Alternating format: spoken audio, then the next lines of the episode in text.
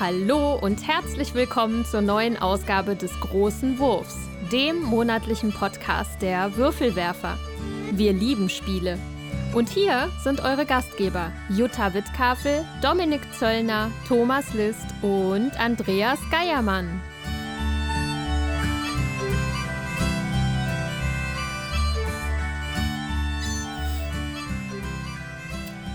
Herzlich willkommen bei den Würfelwerfern. Hallo, liebe HörerInnen. Wir sind es wieder, eure Würfelwerfer. Mit mir am Tisch sitzen Jutta, Hallo. der Dominik Hallo. und wir haben einen besonderen Gast hier und zwar den André. Hallo. Hallo. Äh, ja, ähm, wir haben uns heute versammelt, um. Ja, wird es unser Magnum Opus sein? Ich weiß es nicht. Es fühlt sich so ein bisschen so an. Also zumindest haben wir lange, lange über dieses Spiel geredet, bevor wir uns dazu entschlossen haben, es jetzt dann auch mal hier auszupacken. Und sehr zu meiner Freude werden wir heute Kanban e.V. von Vita Lacerda besprechen. Jeder, der den Podcast hier halt ähm, äh, verfolgt, hat wahrscheinlich schon öfter mal mitbekommen, dass wir das ja hier immer mehr in unseren Dunstkreis bekommen haben. Vita Lacerda als Thema, als, als Spiele, die es gibt. Und äh, ich glaube, allen war immer so ein bisschen so ein Respekt noch so zu eigen, was diese Spiele angeht. Ähm, und wir so, ah, kann man das denn im Podcast und wird das dem überhaupt gerecht? Das werden wir heute ausprobieren. Und ähm, ja, da freue ich mich sehr. Ähm, aber erstmal, wie geht's euch denn? Ja, ich musste wieder arbeiten. Also der Urlaub ist zu Ende. Wir waren ja in Spanien, haben unser Kind besucht. Das war großartig. Und jetzt ähm, bin ich seit vier Wochen, glaube ich, schon wieder fast am Arbeiten. Und der Alltag hat einen wieder. Ähm, Dominik ist ja jetzt auch wieder mal hier, Ja, nachdem ich bin er wieder da. abwesend war. Ähm, was, ähm, was mir ja schon eine ganze Weile unter den Nägeln brennt, war, ähm, es gab ja ein Spielwochenende. Jawohl. Da, da, letztes Mal haben wir überlegt, hm, berichten wir davon? Naja, das war, bis Dominik wieder da ist. Wie war das denn? Wunderbar. Also ich habe nur positives Feedback bekommen. Das hat mich natürlich sehr gefreut. Die Jutta war ja auch da. Ja, war sehr Können schön. wir jetzt ähm, bestimmt ein bisschen gleich plauschen. Und André war auch da. Ja, halb. Halb, ich war, ja. ich war anwesend. Ja, also André war den äh, Freitag und den Sonntag da. Wir waren ja bei uns im äh, schönen Sauerland, im Jugendhof. Das ist eine Jugendherberge. Äh, da, also, was im Grunde, glaube ich, am besten angekommen war, ist, war einfach, wir hatten unsere Zimmer. Davon ist man dann so, glaube 20 Sekunden rausgestolpert. Dann waren wir im Frühstücks- oder im Speisesaal. Und davon mussten wir dann noch die weite Reise von ebenfalls 20 Sekunden zu dem Spielesaal antreten. Und alles auf einer Ebene. Das war halt einfach super grandios, dass einfach alles so nah beieinander ist. Ja. Ich war vorher auch nicht da. Ähm, Meine Frau ist da ja stellvertretende Hausleitung, von daher äh, war das relativ unproblematisch, da irgendwie reinzukommen. Aber es war wirklich einfach schön, es hat super Spaß gemacht. Ähm, Wir waren, glaube so um die 15 Leute. Ähm, Beim nächsten Mal vielleicht ja noch ein bisschen mehr. Aber es war einfach ein super geselliger Abend. Und wie das in so einer Jugendherberge ist, kommen ja auch mal andere Leute da rein. Und den Samstagabend sind dann äh, welche reingekommen, andere Hausgäste und guckten so. Dann hatten wir da zwei lange Tischreihen, ich weiß nicht, wie viele Spiele da standen, weil Ja. man ist ja so bekloppt und schleppt an und schleppt an und schleppt an und dann guckt man da hin und denkt sich, wer soll das spielen? Ja, niemand, aber ist ja egal. und dann gucken die da und kriegten große Augen und gucken mich dann an. So, ist das hier eine geschlossene Gesellschaft? Ich so, ja, und dürfen wir überhaupt rein? Ich so, ja, kein Thema, könnt euch setzen, könnt auch mitspielen. Dann haben die wohl mitgespielt. Ich weiß, hattest du mit denen auch mitgespielt? Jutta? Nee, aber die haben Hits da wohl auch mitgespielt. Und äh, da weiß ich, dass die mit dem, äh, Jens und Hanna unter anderem und einigen anderen gespielt haben. Und da kamen wohl so Fragen, so die, ja, und was seid ihr für eine Kommune? Äh, ja, wir sind keine Kommune. Ja, woher kennt ihr euch denn? Ja, wir kennen uns nicht. Äh, die waren wohl etwas irritiert, dass sich da einfach mehr oder weniger fremde Menschen zusammensetzen und einfach spielen. Ja, es war ein sehr schöner, schönes Wochenende. Ähm, Das nächste Wochenende ist auch schon geblockt. Das ist das letzte Wochenende im Februar 2024. Wir haben da am Sonntag im Grunde beim Mittagessen schon alle geplauscht. Ja, wie machen wir es? Wann machen wir mal wieder? Und dann hat meine Frau ähm, den nächsten Arbeitstag da mal geguckt, wann denn wieder was frei wäre. Und da ist sie auf zwei Wochenenden im Dezember gekommen. Und da habe ich gesagt, ich glaube, im Dezember ist so voll, das können wir uns sparen. Dann bleiben wir beim letzten Februarwochenende. Ja, und von daher, ähm, wenn ihr da Interesse dran habt, meldet euch gerne bei mir.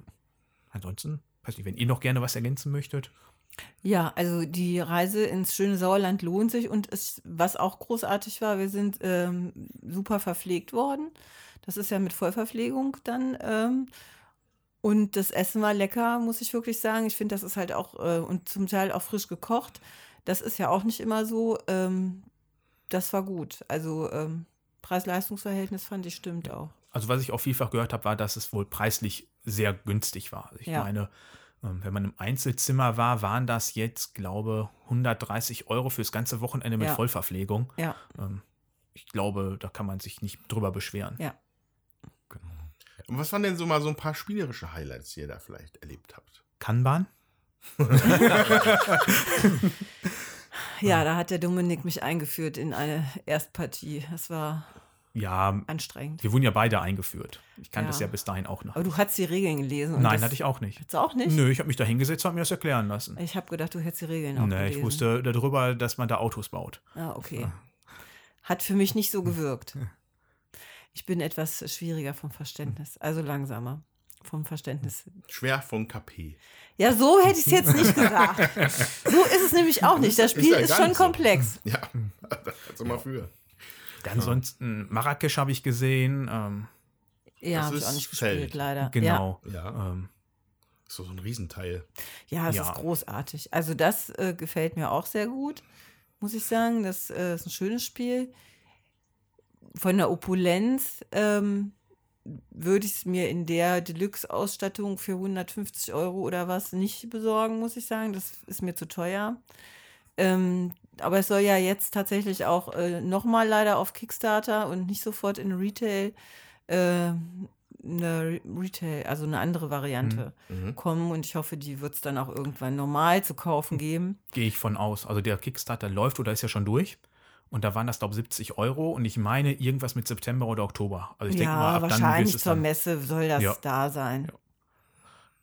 Das ist das mit der Währung Cashis, oder? Ja, genau. Genau. Man hat so einen Würfelturm. Gespielsektion, fand ich Mhm. witzig. Genau. Cashis. Also es ist jetzt auch zu komplex, um das in drei Sätzen äh, zu erklären, aber ähm, es macht Spaß. Mhm. Mir zumindest. Ja. Ja, ich habe ja nur im Grunde zwei wirklich größere Spiele gespielt am, am Wochenende, da ich ja nur Freitagabend da war und den Sonntag. Und Sonntag leider schon sehr viele sehr früh abgereist sind. Ähm, bei mir war es eigentlich Planet B, was ich wirklich neu kennengelernt habe. Mhm. was mir aufgrund des äh, Humors echt gut gefallen hat, was halt genau meinen meinen stumpfen Humor trifft. wenn da irgendwo, wenn du den Präsidenten spielst und äh, da ein wenig äh, Schabernack stiften kannst auf deinem neuen Planeten. Ansonsten, ja, haben wir am Sonntag noch zusammen Nemesis gespielt, Wir sind erfolgreich untergegangen. sind erfolgreich untergegangen. wir Original oder Lockdown? Das Normale. das nochmal, ja. ja, wir haben alle, alle so ein bisschen halbherzig nur unsere Ziele verfolgt, was, was dann allen gegenseitig zum Verhängnis wurde. Ich glaube, bis auf einer hatten wir alle das Ziel, eine andere Person darf nicht überleben. Und das Ja. wär- wird ja schon sau schwer. Ja. Ja. Genau, wir haben, wir haben uns alle Mühe gegeben, den anderen zu töten, aber irgendwie hat es nicht geklappt. Und dann haben wir auch irgendwann festgestellt, im Grunde können wir es jetzt nicht mehr erfüllen, unsere Ziele, und haben dann, glaube ich, auch, ich glaube, wir hätten noch zwei oder drei Runden probieren können, irgendwas hinzukriegen, aber im Grunde war das Brett schon so voll mit Aliens, dass es quasi unmöglich war. Wobei es ja wirklich witzig war, dass wir überhaupt so lange überlebt haben, weil ich ja direkt in der ersten oder in der zweiten Runde direkt die, die Alien-Königin da gerufen habe. Aber die war im Grunde ja harmlos. Ich glaube, die wollte irgendwie nicht. Die stand Nö, da, aber die hat hatte nicht ke- viel gemacht. Ja, die hatte keinen Bock, die hatte Ja. auch Sonntag frei. Ja. Ja, schön. Auf jeden Fall hört sich an wie eine runde Sache, so ein äh, Brettspielwochenende. Äh, weil man da wirklich auch mal die Sachen auf den Tisch bringt, die man in der Regel nicht auf den Tisch bringen kann, weil es Ja. zu Genau. lange dauert oder zu aufwendig ist. Oder die Leute fehlen. Äh, deswegen geht da mal ruhig hin. Wenn Vor ihr welche in eurer Nähe habt oder nächstes Jahr. Im schönen Sauerland. Im schönen Sauerland. Gut, dann äh, würde ich sagen, besprechen wir noch ein paar nette Spiele, aber in einer etwas strukturierteren Form. Und zwar in unserer Gespielt-Sektion.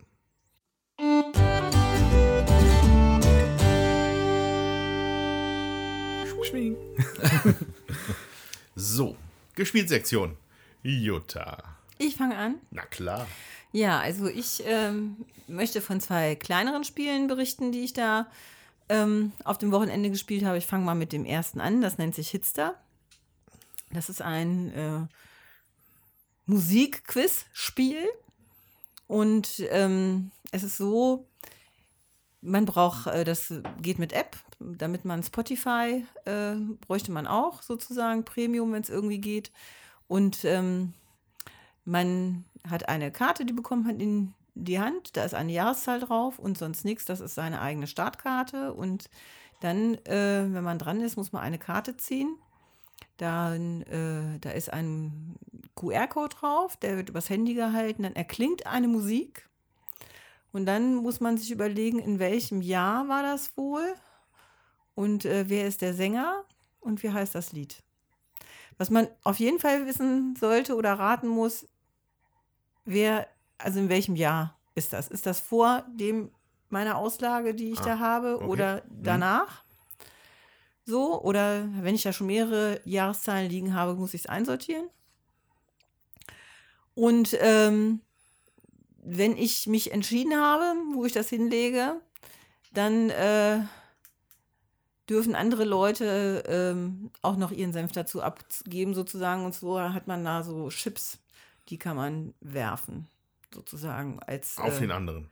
nicht auf den anderen oder sagen, man legt die sozusagen äh, zwischen zwei Karten oder sagt, nee, es ist davor oder dahinter oder da kommt es rein, sozusagen. Und äh, wenn man dann auch noch äh, den Interpreten weiß und äh, wie das Lied genau heißt, dann äh, kriegt man auch noch mal so einen Chip. Ich glaube aber nur, wenn man selber dran ist. Mhm. Auch. Ja, auf jeden Fall. Äh, man sagt das dann, dann wird das Kärtchen umgedreht. Wenn man äh, richtig ist, wie gesagt, und den Interpreten noch weiß, dann kriegt man halt das Dingen. Und wenn man verkehrt ist, dann äh, darf man die Karte, glaube ich, gar nicht legen. Dann muss man die abgeben. Und wer als erstes zehn Karten in der Auslage liegen hat, hat gewonnen. Und, und diese Karte steht da drauf, welcher Interpret das dann ist? Ja, das man steht alles auf der Rückseite. Nee, nee, das, das Okay. ist auf der Rückseite abgebildet. Ja, finde ich ja erstmal grundsätzlich witzig, so Musikquiz. Da gibt es ja auch im Fernsehen mal so verschiedene Sachen. Da, da finde ich eigentlich mal ganz interessant. Ähm, ist natürlich ein bisschen blöd, wenn man noch neben einem Service noch einen anderen Service noch on top haben muss. Aber äh, Ja, also ich muss sagen, wir hatten immer alle Spaß am Tisch. Ähm, das ist recht kurzweilig. Und die Musik ist gestreut. Irgendwie das, das älteste Lied ist von 1910. Da ist aber auch, glaube ich, nur eins. Und dann kommt lange nichts. Nee, das, äh, das, die waren schon in den 20ern oder 30ern. Entschuldigung. Und äh, dann bis äh, 2022 oder so ist das Okay. äh, letzte. Und ähm, Ist das so Genre gebunden oder ist es einfach. Alles querbeet. Also Querbeet. man hat einen Schlager drin, aber eher wenig, muss ich sagen. Ich, es soll jetzt eine Hitstars Schlager-Edition noch geben. Also muss ich ganz ehrlich sagen, das wäre für mich, glaube ich, eine Qual. Ja, aber es gibt ja Leute, die lieben sowas. Dann äh, ist das vielleicht da auch interessant. Ähm, scheint sich auf jeden Fall gut zu verkaufen und kann man, glaube ich, auch mit äh, Leuten spielen, die jetzt nicht so Megaspiele-affin sind. Das ist echt auch was für eine Familienrunde oder so ein Partyabend oder so. Das ist echt lustig. Okay. Und die Songs, die du so gehört hast, sind das denn Sachen, die man wissen kann oder sind das teilweise wirklich so, so sagen wir mal, eher unbekanntere Sachen oder sind das wirklich einfach, einfach alles Top-Hits? Nee, also das kann man schon kennen. Da war Aretha Franklin bei oder ähm, ja, Beatles mal, Stones. Tokyo Hotel. Ja, dann gab es, äh, den hast du wahrscheinlich gehört, ne, weil es dir aufgefallen ist. Ja, das dann, war aber beim äh, Spieletreffen von den Spielträumers in Ah, Osnabrück. okay. Und die Person, die es als erstes erkannt hat, ich weiß leider nicht mehr, wer es war, äh, wurde ein wenig aufgezogen den Rest des Wochenendes, dass sie sofort Tokyo Hotel erkannt hat. aber ich meine, ja, Ja, Sting ist dabei. Also schon so Sachen, die man Aber kennt. Geschmack lässt sich ja trefflich streiten. ne? Aber äh, Also es sind jetzt nicht so Sachen, die man noch nie gehört hätte. und hat, gibt's, hat, gibt es das irgendwie so 10 Sekunden oder das ganze Lied oder Nee, das ist nur so ein, Schnipsel? ja. Okay. Ja, cool. was ich mitbekommen habe, dass es sich wohl lohnt dafür, wenn man das äh, bei Spotify Premium hat. Weil Ja. wenn man das nicht hat, dann wird wohl direkt auf dem Handy angezeigt, äh, Name, Interpret und sowas alles. Und das ist wohl mit Premium nicht, wenn ich das richtig mitbekommen habe. Aus irgendwelchen Gründen wird immer empfohlen, man sollte schon Premium haben. Ja, weil sonst auch Werbung dazwischen Werbung. kommt. Genau. Ja, oder so. Ähm, Und irgendwie, wenn man eine Smartwatch hat und das damit gekoppelt ist, äh, zeigt wohl die Smartwatch auf jeden Fall das wohl an. Da musste man wohl aufpassen, dass man die eventuell ablicht oder sowas. Ah, okay. Tücken der modernen Technik. Ja. Ja. So Ja. Schummelhummeln ist ja dann Ja. auch gut. Es war auf jeden Fall äh, kurzweilig und hat Spaß gemacht. Also kann ich empfehlen. Hitstar. Hitster, ja. Von Jumbo. Jumbo. Schon krass. Spielzeug quasi. Ja.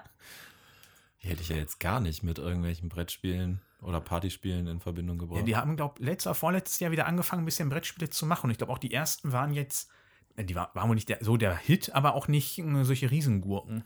Die haben wohl sich wieder auf die Fahne geschrieben, ein bisschen da was zu machen. Designer ist uncredited. Hm? Also, Ist, der ist auch neu in der Szene, oder? ja, das ist der Herr, der Herr oder die Frau uncredited. Ah, okay. Man weiß nicht genau. Könnte man mal interviewen. Ist wahrscheinlich mit Herr oder Frau Norrepli verwandt. Ja, und, der, und die Schachtel ist wie sie eine Art Musikbox aufgemacht. Ja, sehe ich hier gerade. Und die ist auch schön klein. Ist das so Ja, die ist klein, ne, Größe oder so. so, ne? Oder ein bisschen größer? Ja, ja, so eine, also äh, von der Größe her so ganz schön clever oder Abluchsenbox oder gönnen können, aber etwas dicker einfach. Mhm. Also höher, so. Aber kann man gut. Würde ich auch spielen. Ich bilde mir ein, da relativ gut zu sein manchmal.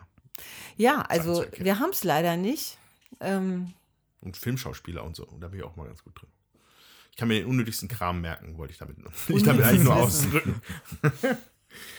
Äh, okay, gut. Ähm, wer möchte als nächster? Dominik. Ich darf schon. Ja, klar. Okay, dann hau ich mal ein bisschen oder erzähle ich ein bisschen über Ford. Das ist ein interessanter Deckbilder, der optisch erstmal direkt an Root erinnert. Ähm, da habe ich jetzt gestern einen Podcast zugehört. Ich weiß nicht, ähm, ich glaube, bei den Würfelwerfern oder so. Ähm, kann man ja mal Das ist ja mit den reinhören. Kindern. Genau. Im Grunde geht es darum, dass man jetzt halt ein Kind ist und möchte sein Fort oder Baumhaus, wie auch immer man das jetzt nennen möchte, weiter ausbauen. Und das Spiel endet halt entweder, wenn so ein, der, Kartenstapel leer ist, ma- jemand äh, 25 Punkte erreicht hat oder es eine Person geschafft hatte, sein Fort-Level auf 5 oder 6 zu erhöhen. Es spielt im Grunde auch gar keine Rolle. Und das Interessante dabei ist einfach, wie das Ganze funktioniert. Am Anfang beim Regelstudio, beziehungsweise auf dem äh, Brettspielwochenende hatte äh, der Jens das mit und wir hatten das dann nachts angefangen, hatten wir ihn aber abgebrochen, äh, weil irgendwie das doch länger dauerte, als wir ursprünglich gedacht hatten und wir alle dann doch nicht mehr so fit waren. Nachts irgendwie um zwei oder sowas. Und man fragt sich am Anfang, wie soll das denn funktionieren? Weil wenn man am Zug ist, man hat seine typischen fünf Handkarten, aber man spielt eine Karte aus. Und das war's. Und die haben oben in der Ecke immer irgendein Symbol. Da ist zum Beispiel ein Skateboard drauf, irgendein Kleber, ähm, da gibt es äh, Bücher. Und häufig haben äh, diese Karten dann einen Effekt, dass man sich zum Beispiel neues Zeugs nimmt. Zeugs ist Pizza oder Spielzeug, das ist quasi die Währung da drin.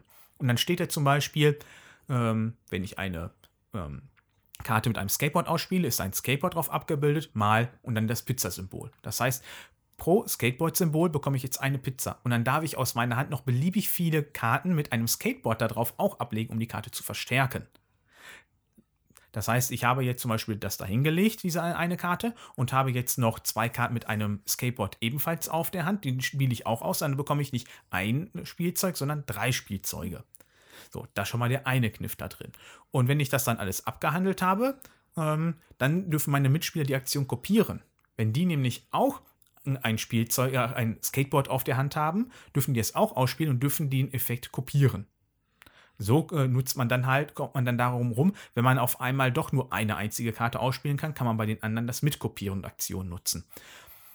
Und dann ist jede Karte aber zweigeteilt. Die anderen dürfen nur die öffentliche Aktion kopieren und dann gibt es immer noch eine, die nur ich machen darf.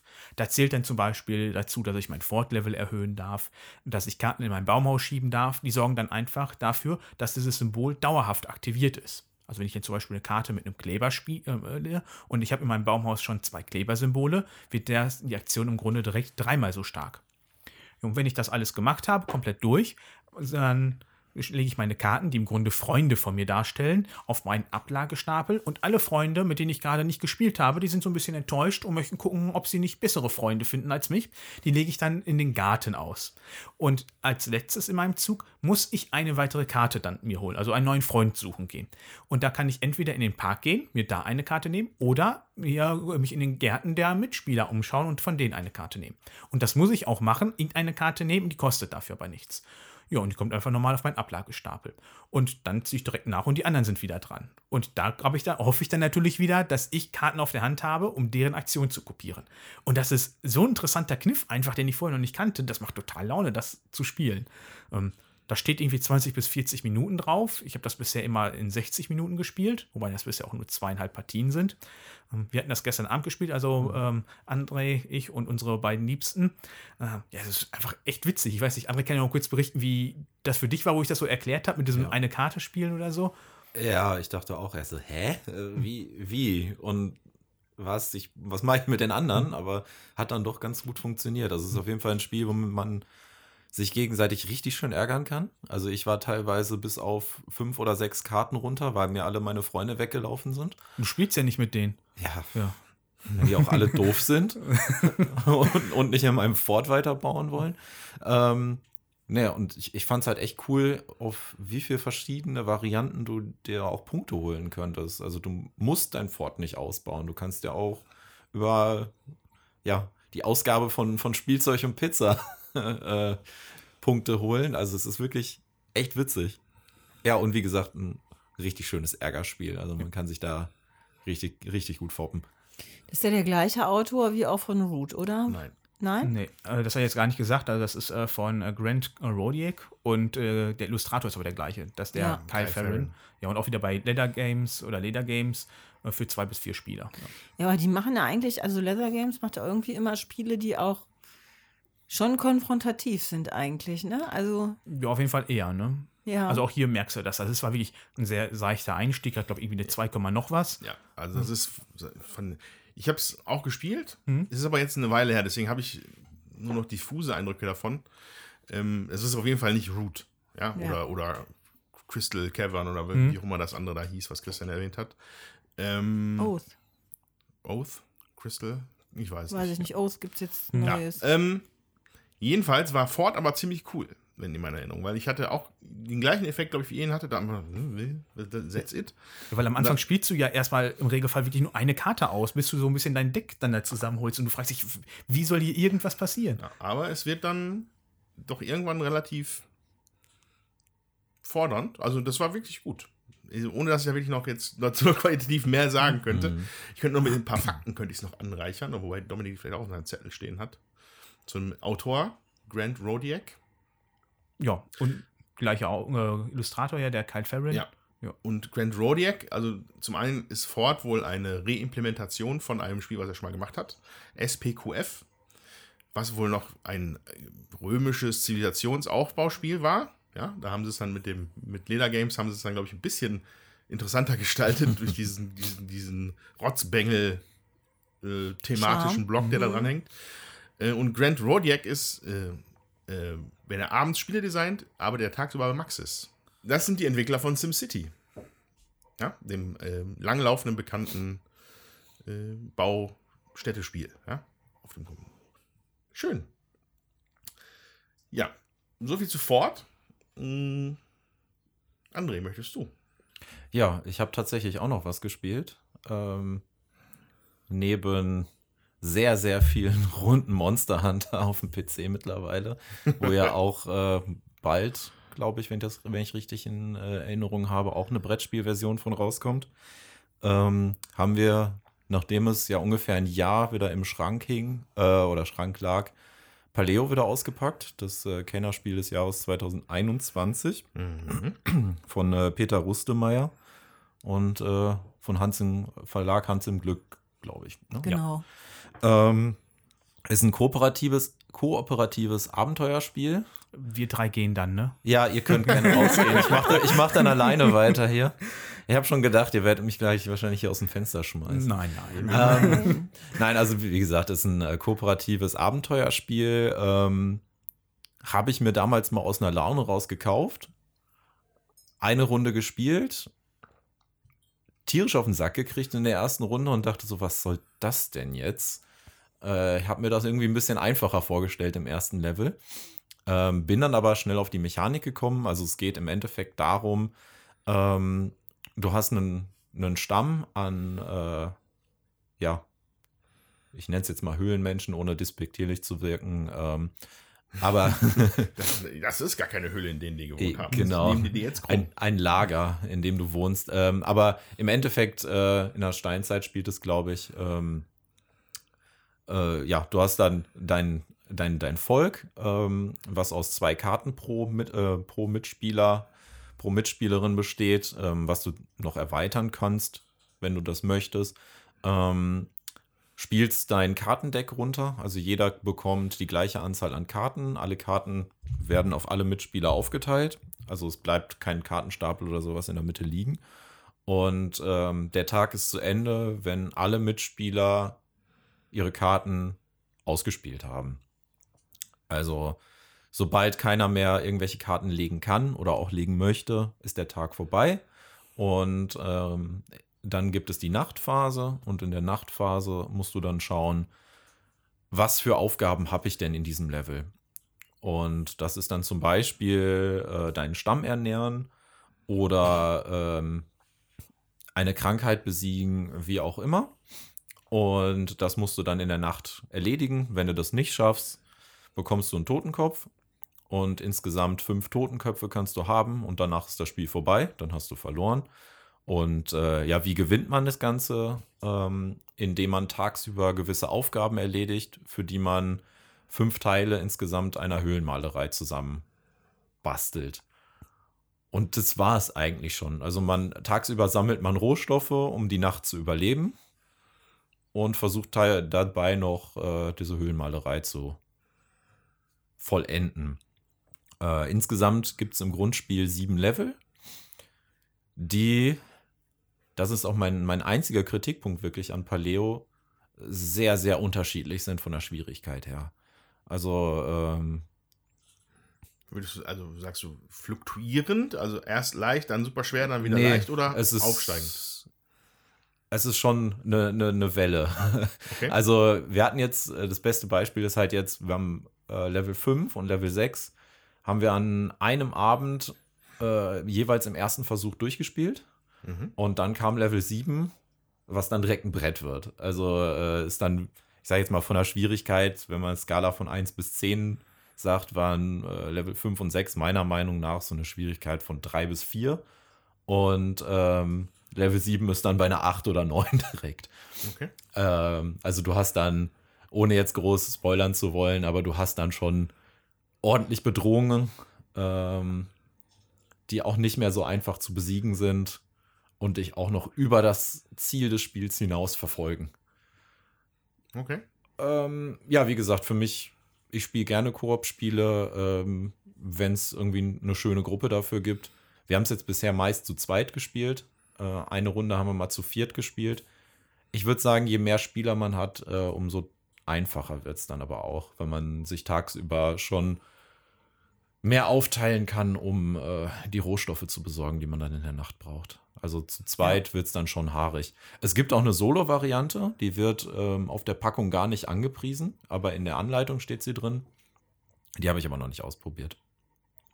Ist das denn jetzt so, dass du trotzdem noch einen Reiz verspürst, das äh, siebener Level zu schaffen? Oder sagst du jetzt nach, ich weiß nicht, wie viel Versuchen, drei oder vier, bist du jetzt schon an einem Punkt, wo du sagst, nee, ich steige jetzt auf die Erweiterung um oder man kann sich die Level ja, glaube ich, auch irgendwie selber zusammenschustern. Genau, du kannst im Endeffekt kannst du jedes Level, also du hast ähm, ja Module von A bis H, glaube ich, und die kannst du jeweils zusammenlegen und dadurch entstehen dann die verschiedenen Level. Nee, auf jeden Fall. Also ich würde, ich werde es auf jeden Fall noch so häufig probieren, bis ich es geschafft habe. Da ist der Reiz auf jeden Fall noch da. Okay. Weil du dich stets verbesserst. Du weißt dann irgendwann, was für Karten kommen, könnten kommen. Ähm, worauf muss ich mich denn vorbereiten? Du kannst schon mal vor, äh, vorarbeiten. Also, das ist auf jeden Fall nicht, nicht so frustrierend, dass man es nicht mehr mitspielen will, sondern eher äh, der Reiz ist dann eher da. Also, ich hätte mir lieber mehr Level von dem Kaliber wie das äh, dem letzten Level gewünscht. Mhm. Ich weiß ja nicht, ob es da bei Boardgame Geek Fan-Varianten gibt mit Leveln, die sich da, könnte ich mir jetzt vorstellen, dass sich da Fans schon mal fast irgendwie zusammengeschustert haben. Da habe ich mich noch nicht mit befasst, weil ich, wie gesagt, wollte erstmal das Grundspiel Mhm. spielen, bevor ich mir da eigene Level zusammenbaue.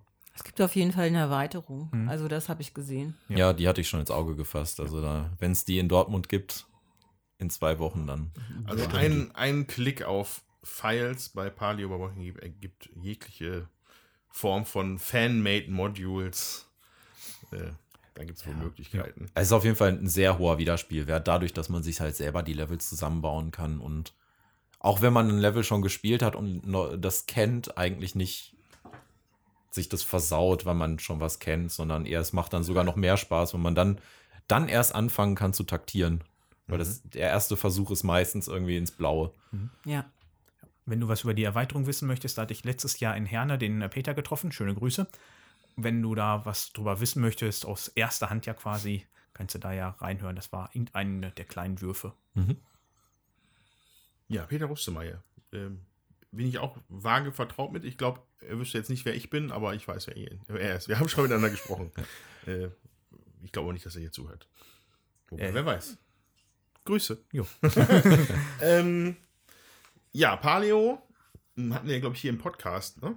Als Ja. Im, im Rahmen der, der Spielbesprechung. Ja, ja. genau, haben wir auch gespielt hier. Äh, Was mir da hängen geblieben ist, war äh, dieser komische Pappaufbau, wo diese Dinger drin standen. Dieses, Ja. dieses, dieses Rack oder so. Ja, die, Ähm, die Werkbank. die Werkbank.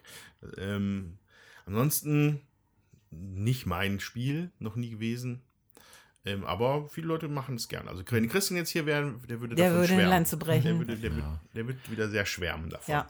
Es ist auf, auf jeden Fall ein Spiel, um ähm, die Familie oder auch wenig Spieler an ein bisschen anspruchsvolleres Spiel ranzukriegen. Ja. Also es ist super, super einfach zu lernen. Äh, dadurch, dass es kooperativ ist, kann man sich auch echt gut helfen.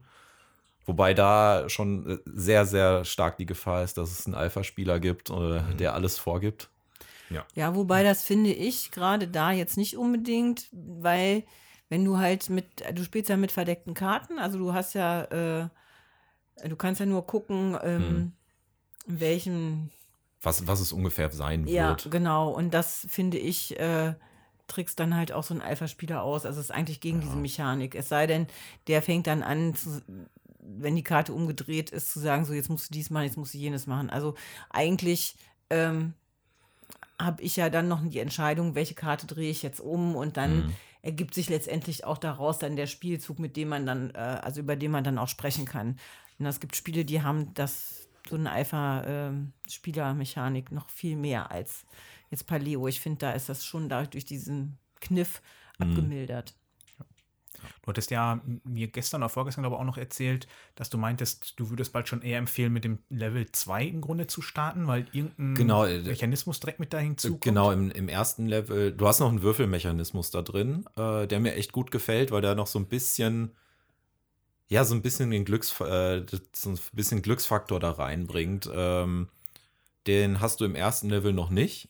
Ich finde es jetzt nicht so schlimm, äh, dass man den von Anfang an nutzen könnte. Also du hast dann eine Karte, ich sag jetzt einfach mal, der, der Berglöwe kommt und du musst ihn besiegen und brauchst dafür drei Speere.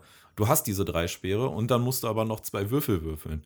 Und dann hast du auf einmal, brauchst du auf einmal fünf Speere für diesen Löwen und äh, dann musst du dich mehr zusammentun. Also durch diesen Würfel wird meiner Meinung nach mehr das Kooperative gefördert. Also im ersten Level kannst du viel, je nachdem, wie gut du spielst, wie viel äh, Material du dir so über den Tag sammelst, kannst du viel selber machen.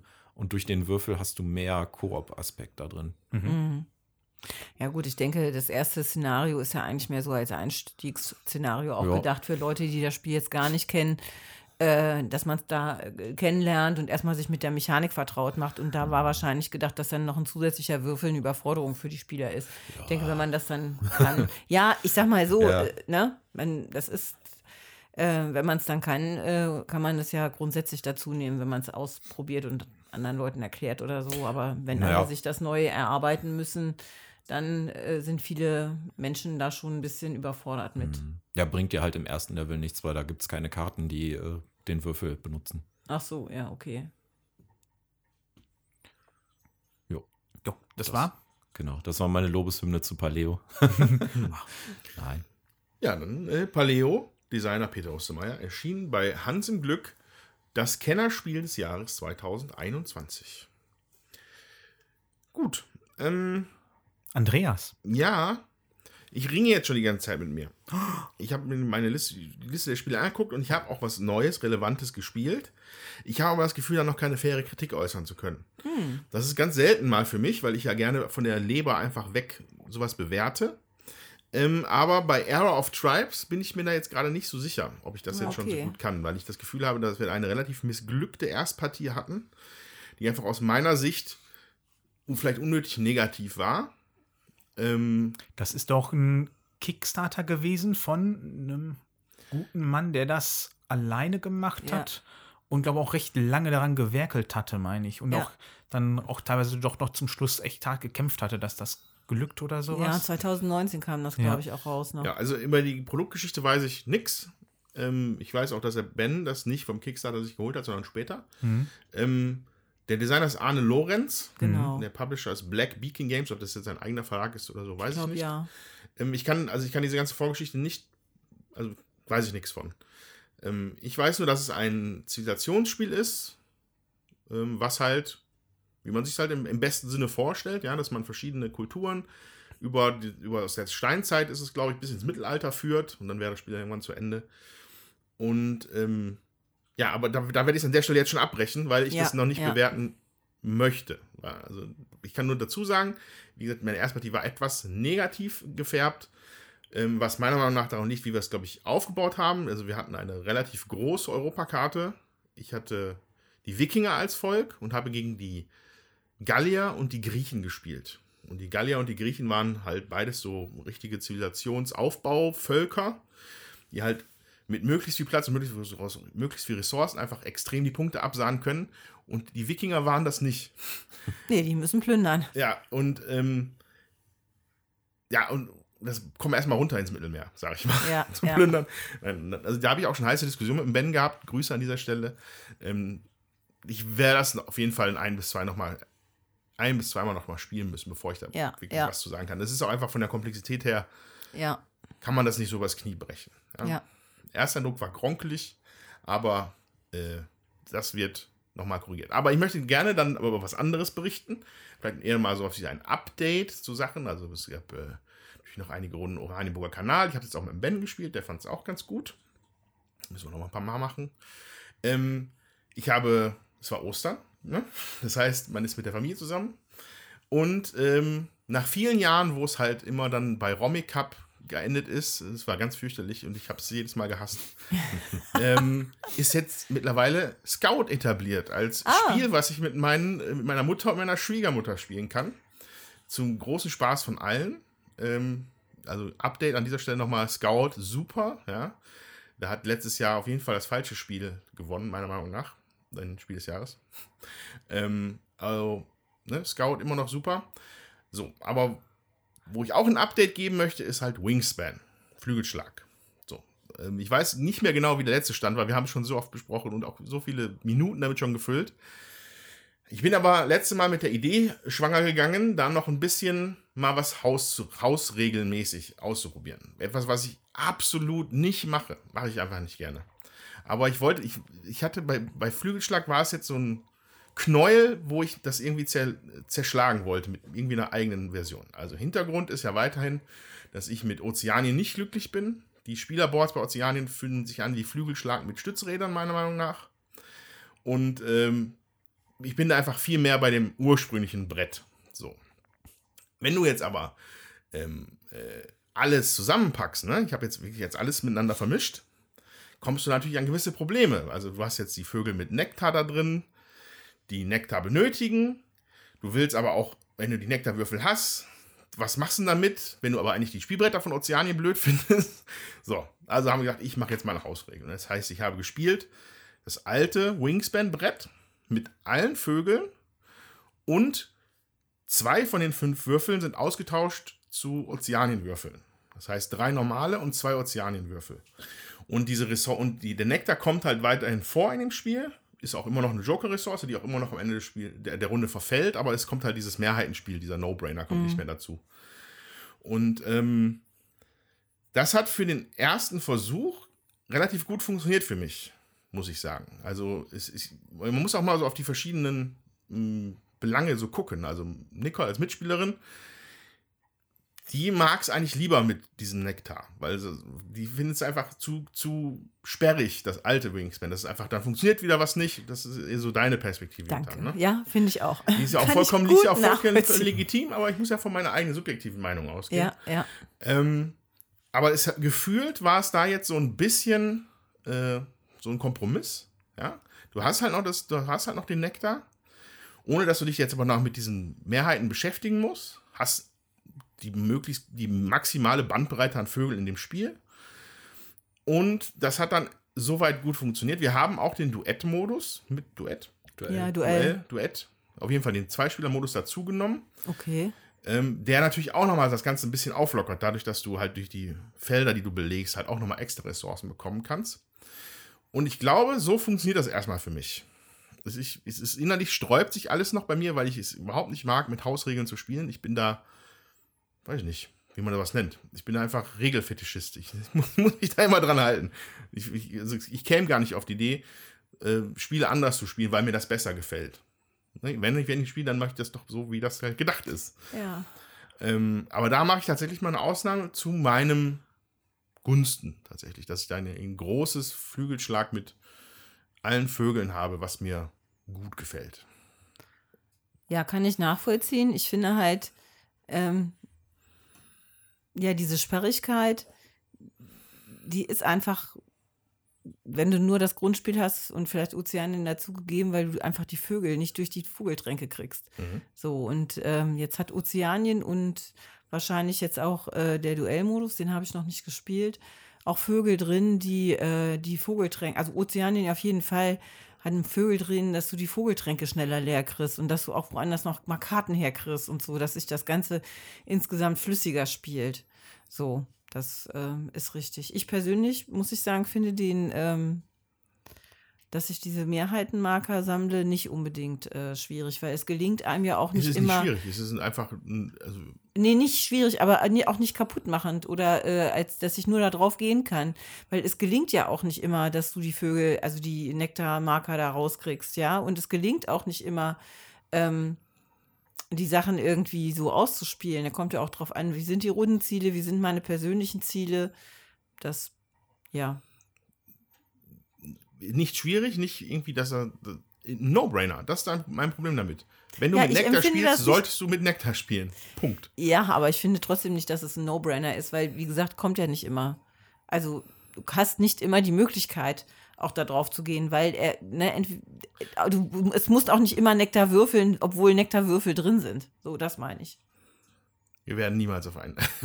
wir werden als kleine Vögler niemals auf dem gleichen Ast Ja, landen, glaube ich, was das Spiel angeht. Aber das ist ja auch nicht schlimm. Das stimmt. Ähm.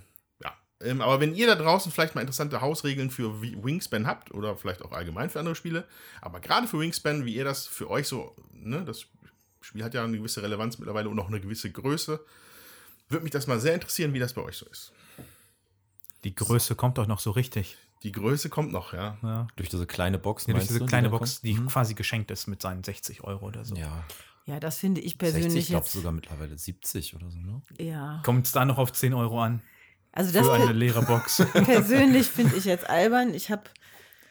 Ich Das- tatsächlich auch alle Erweiterungen. Ich habe äh, das geschafft, auf dem Flohmarkt in Ratingen den Duellmodus äh, mir zu ergattern. Und ähm, ich habe äh, einen Teil der Bretter weggeschmissen, nämlich die Grundbretter. Dann geht Andreas Hausregel ja bei dir gar nicht mehr. Das stimmt.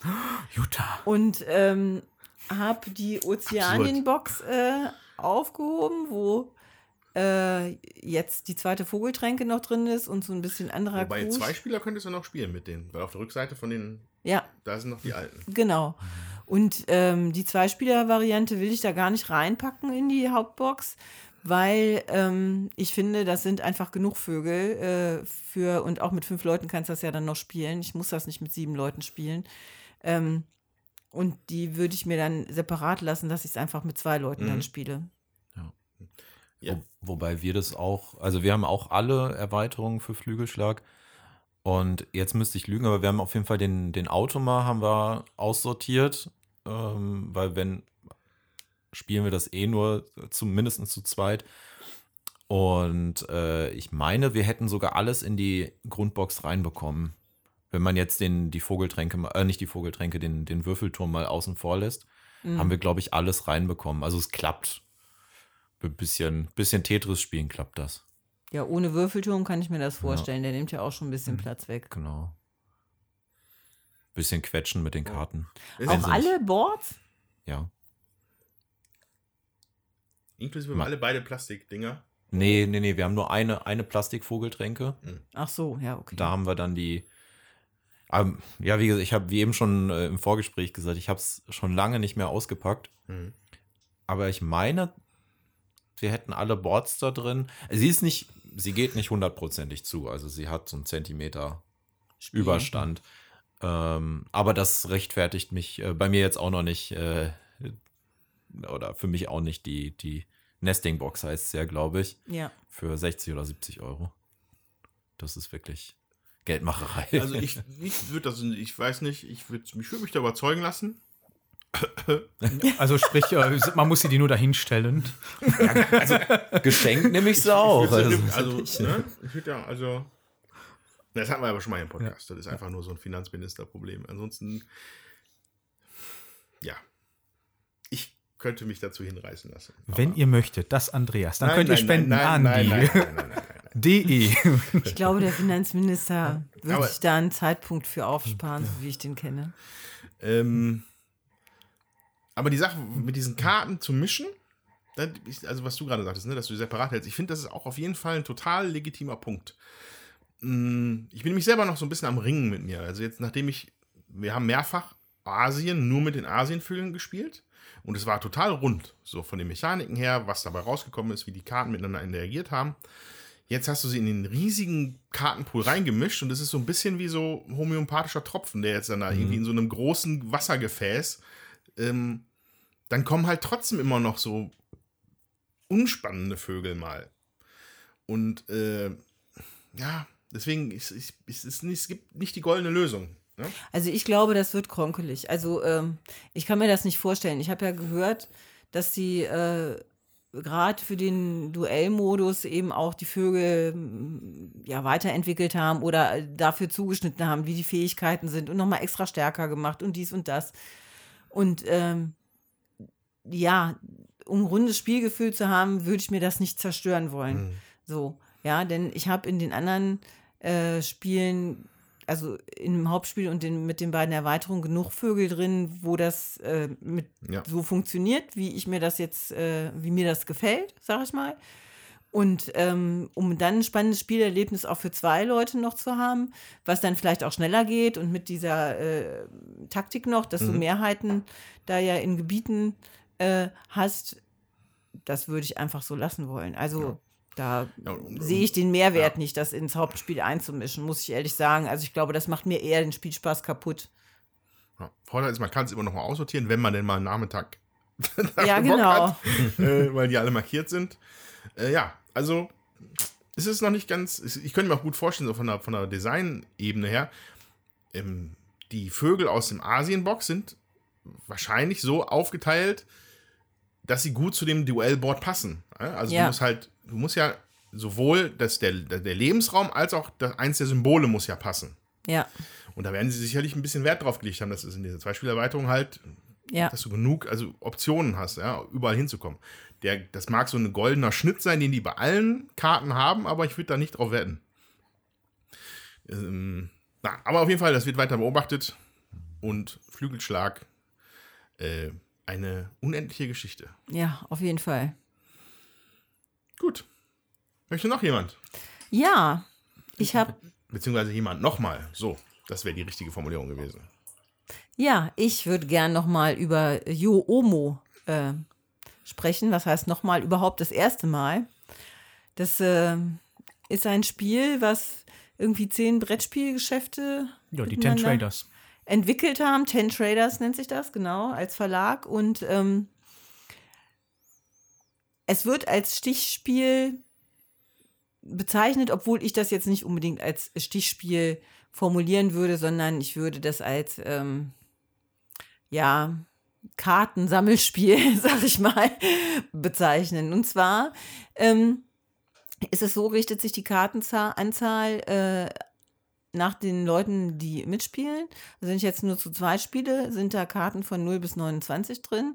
Und bei drei Spielern sind Karten von 0 bis 39, bei vier von 0 bis 49. So äh, geht das aufwärts.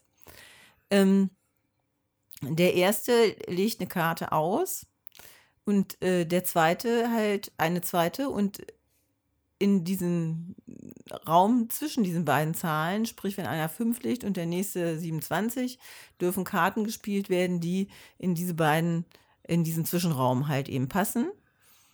Ähm, es sei denn, da gibt es noch so ein paar Sonderregeln. Alle Karten, die eine 5 äh, drauf haben und die in diesen Zwischenraum passen, können den Zwischenraum vergrößern oder verkleinern. Und alle, ja, vergrößern nicht, eigentlich nur verkleinern. Und ähm, dann gibt es Karten, die haben so ein Endlichkeitssymbol drauf, die kann man immer legen. Genau, und wenn das halt äh, nicht mehr möglich ist, dass äh, irgendjemand noch eine Karte spielt, also dann, ne, dann wird halt gepasst sozusagen. Wenn ich dran bin, das nicht mehr kann und der nächste auch. Wenn gar niemand mehr kann, wenn die Runde halt durch ist, dann geht der Kartenstapel oder die Karten gehen dann an denjenigen, der als letztes eine Karte reingelegt hat.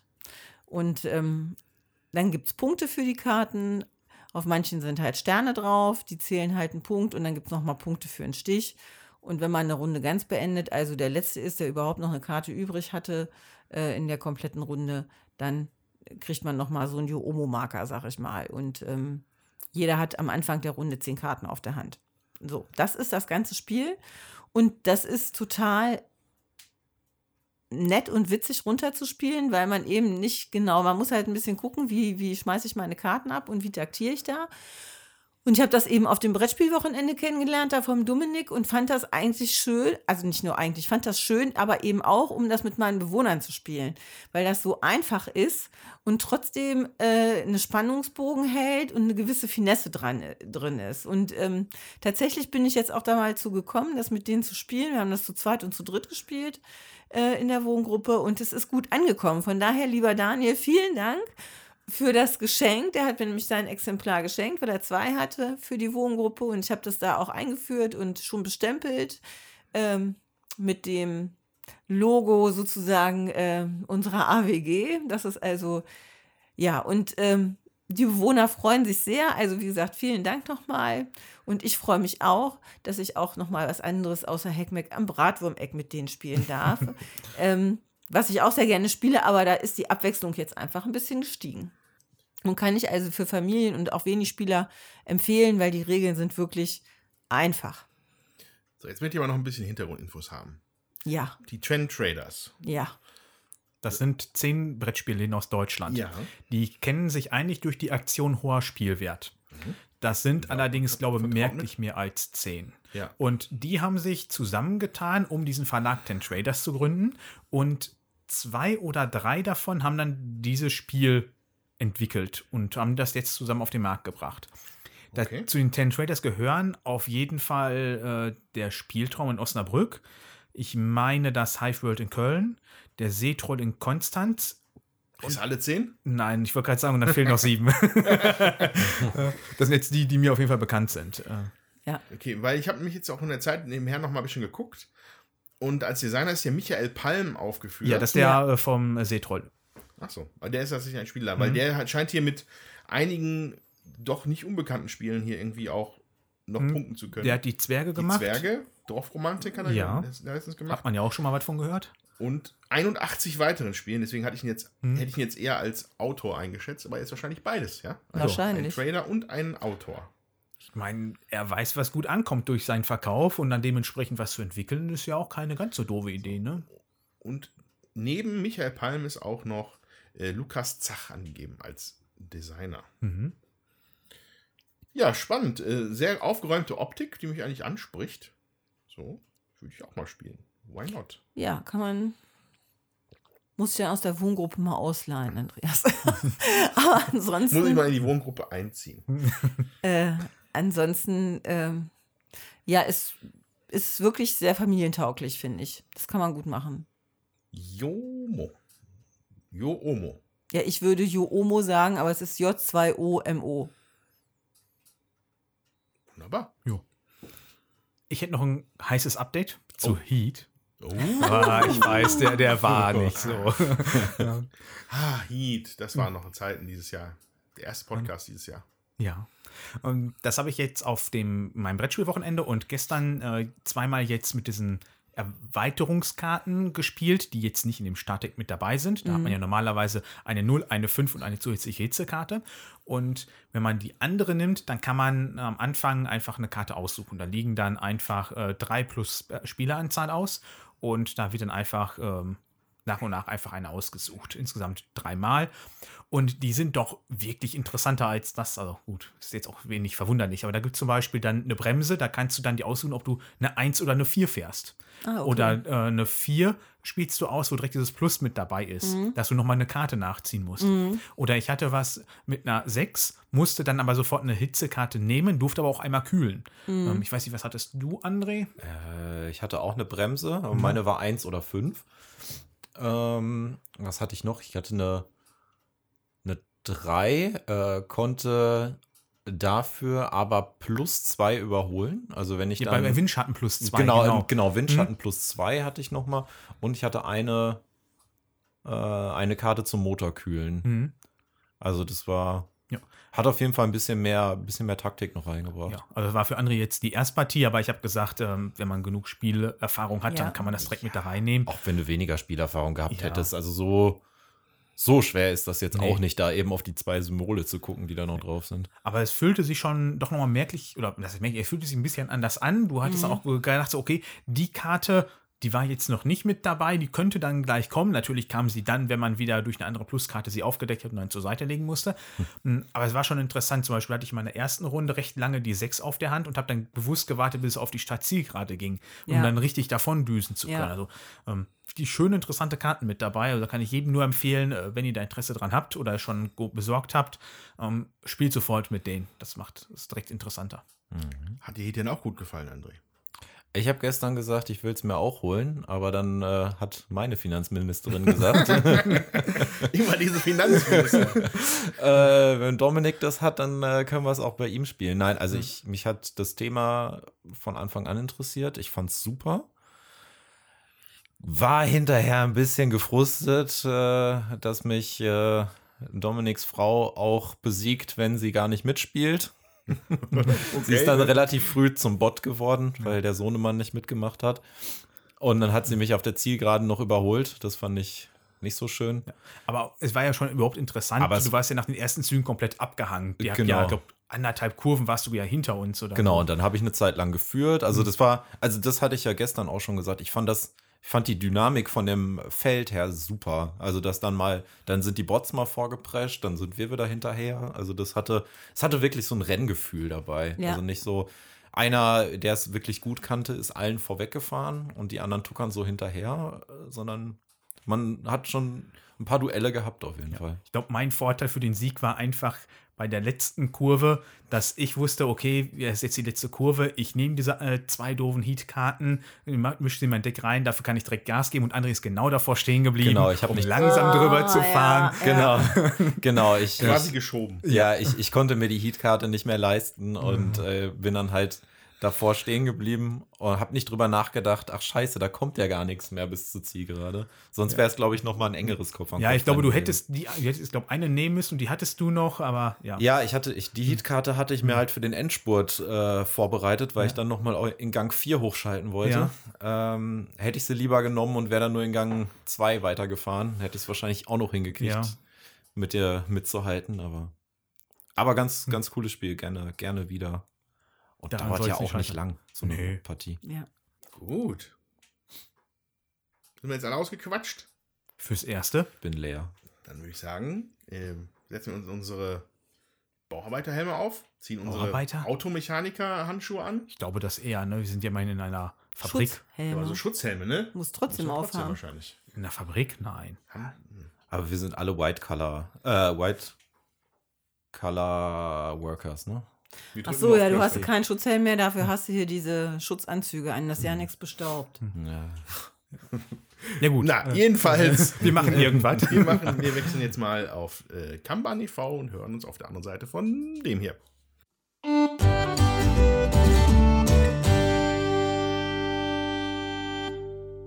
So, liebe ZuhörerInnen, wir sind wieder da.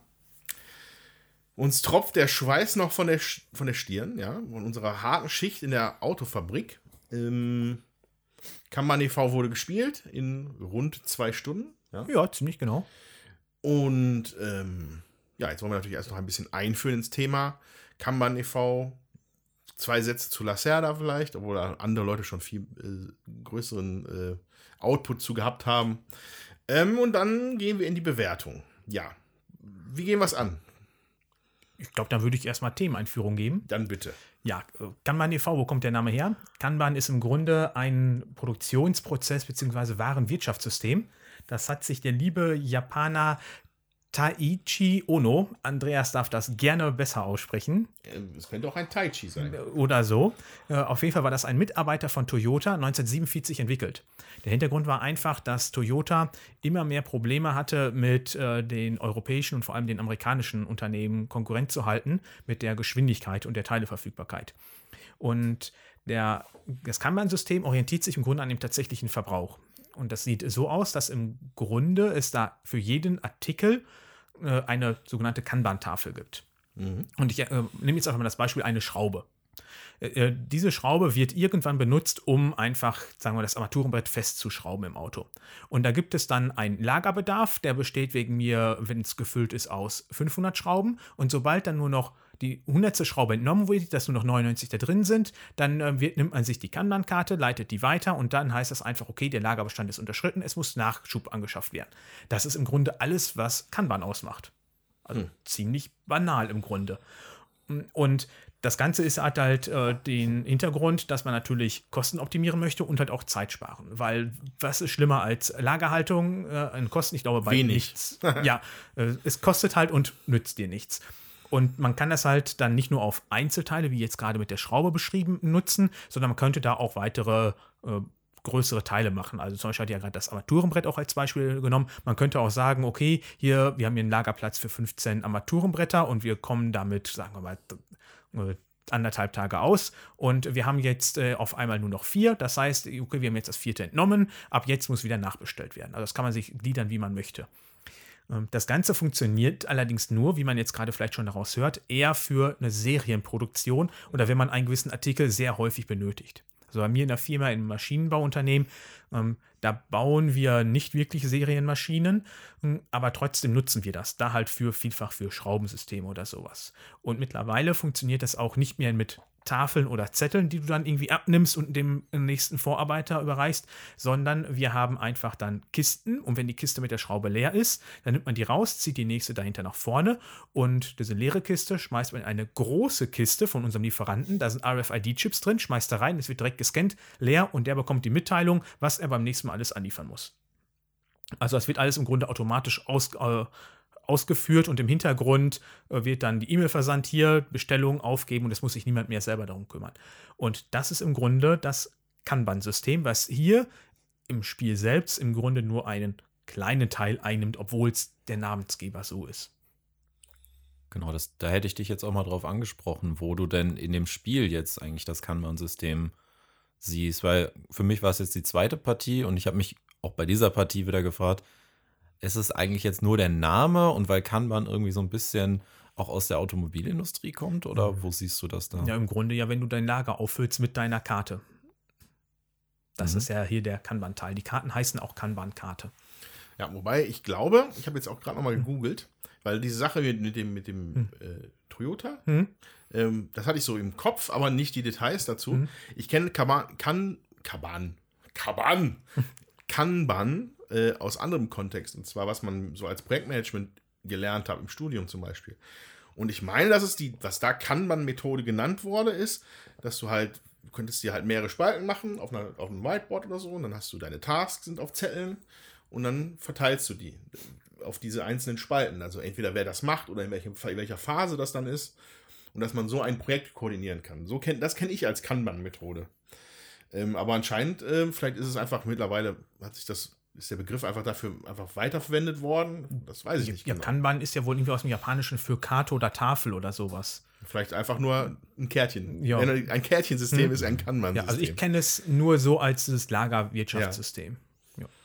Wenn da jemand was Besseres weiß, äh, informiert uns lieben gerne. Ja. Ähm, ja. Ja. und dieses, dieses Japanische, das war auch das, was mich immer irgendwie erstaunlicherweise da so zu diesem Spiel hingezogen hat. Wobei es einfach damit nichts zu tun hat, ja. Es könnte ein beliebiges anderes Autounternehmen sein. Ähm, aber. Im Grunde äh, könnten es auch Fernseher oder Handys oder sonst was sein, was du hier herstellst. Das ist. Aber es funktioniert halt trotzdem irgendwie gut. Äh, ja, aber lass uns doch vielleicht noch, bevor wir dazu weiter tiefer drauf einsteigen, äh, kurz noch zwei, drei Worte zu Vita Lacerda äh, verlieren. Ähm, Vita Lacerda, ein äh, renommierter Autor, der damals mit Vinyos 2010, glaube ich, seinen ersten großen Titel hatte. Der sich aber dann seitdem auch ein, ein konstantes Schaffen hat mit Kanban, mit Gallerist, Lisbo Lisboa.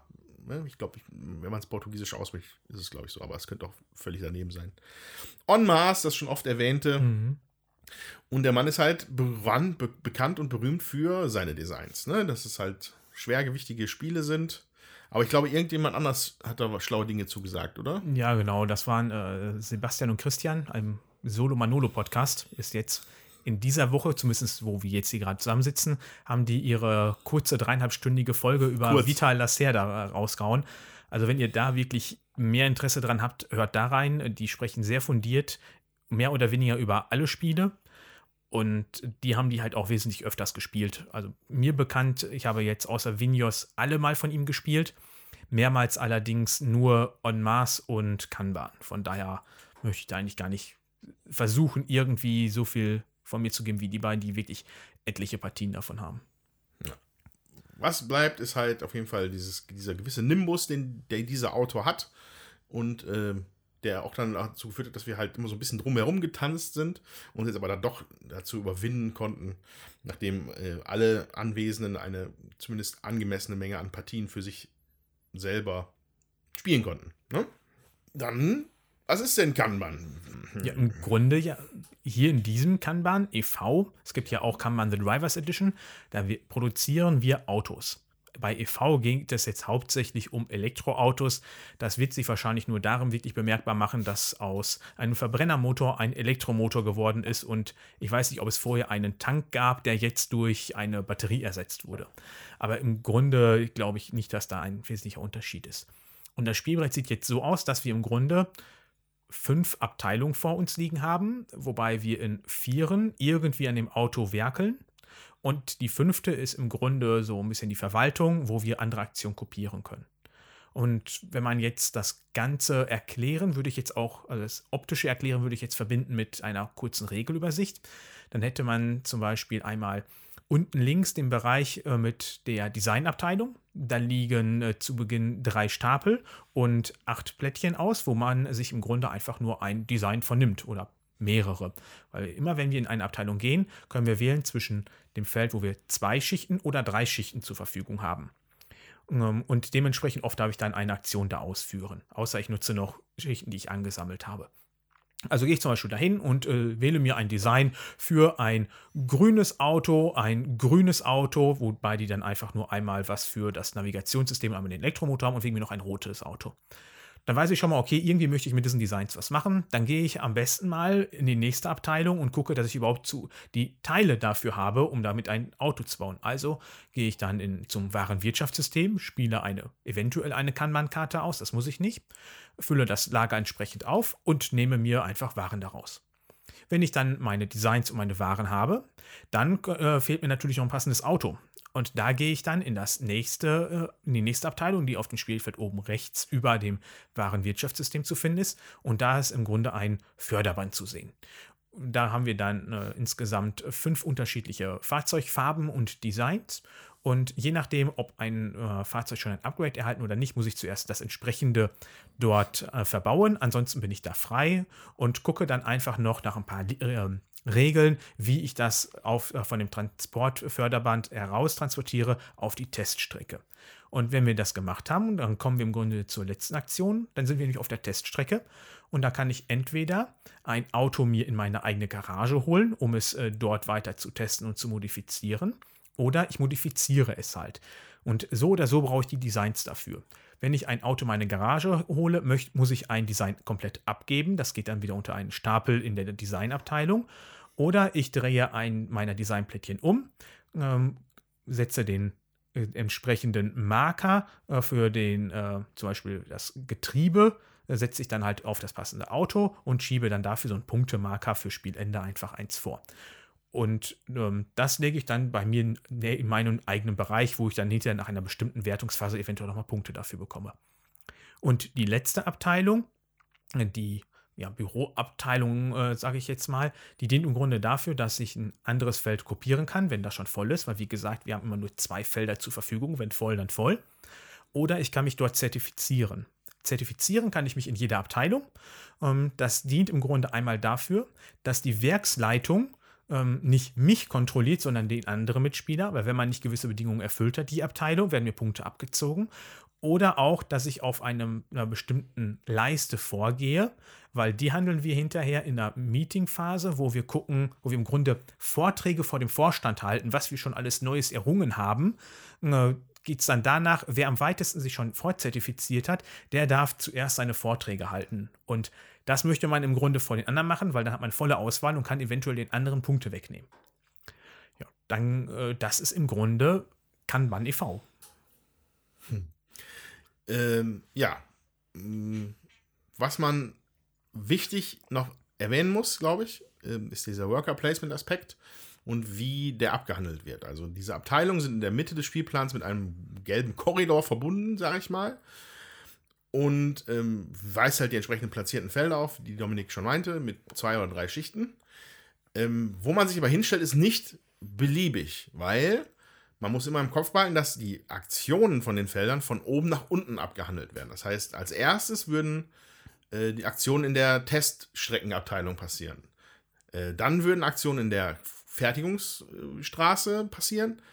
Äh, dann die in der Kanban Ersatzteilbeschaffungs-Dingsi. Wie, wie heißt es? Weiß ich nicht. Auf jeden Fall da, wo man die Teile herkriegt. Das Lager. Äh, das Lager. Danach die Designabteilung und als zum Abschluss kommt dann nachher die Verwaltung. So, und ähm, darüber hinaus muss man auch, wenn man in einer Abteilung war, in der nächsten Runde eine andere Abteilung wählen. Ja? Und auch das wird in der Zugreihenfolge halt neu ausgewählt. Also das heißt, jemand, der, in der äh, auf der Teststrecke war, muss als erster wieder auf ein anderes Feld, die aber zu dem Zeitpunkt noch belegt sein können von anderen Spielern. Ja? Und da fängt dann das Gehirn schon ein wenig an weh zu tun manchmal. Ja? Um das mal so auszudrücken. Weil die eigentliche Überlegung, was mache ich als nächstes, ist nicht meine Aktion, die ich dann ausführe, sondern das, was Andreas gerade meinte. Wenn ich mir dran am Zuge bin, also quasi alle ihre Aktionen gemacht haben, fangen wir an zu überlegen, wo gehe ich als nächstes hin und versetze dann. Und dann fangen wir an zu gucken, okay, wenn ich jetzt hier hingehe, dann wird die andere Abteilung da frei, aber dann könnte eventuell die, die Figur, die jetzt dann nach mir jetzt ist, dann auf einmal vor mir sein und dann möchte die wieder. Ja, das, was Andreas meinte, das Gehirn fängt dann an zu qualmen. Und dann kommt auch noch Sandra, die dann genau. die, die erwähnte Vorstandsperson, äh, die deine Arbeit kontrolliert, die wandert auch in dem gleichen Regelwerk auch über das Spielfeld. Also wenn sie vor dir, also über dir, äh, ne, also von oben nach unten auf dem Spielplan liegt, dann wird sie auch erst die Abteilung wechseln. Und das führt dann aber dazu, dass manchmal an den Zügen der Spielern hängt, wie lange eine Runde überhaupt ist, weil wenn Sandra wieder in ihrem Büro ankommt, ist eine Runde zu Ende. Beziehungsweise ja, eine Woche. Eine Woche ist dann zu Ende.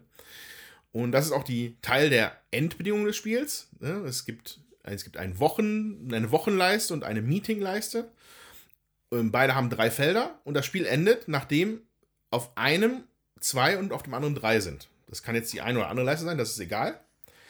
Ähm, aber dann ist halt Schluss die, die Spielzeit, äh, die, die, die, ähm, dadurch sind die Spielzüge begrenzt.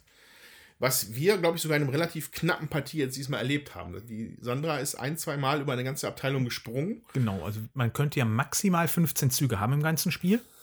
Ähm, und wir hatten es jetzt so, dass wir nur 13 hatten, weil sie zweimal ja. übersprungen hat.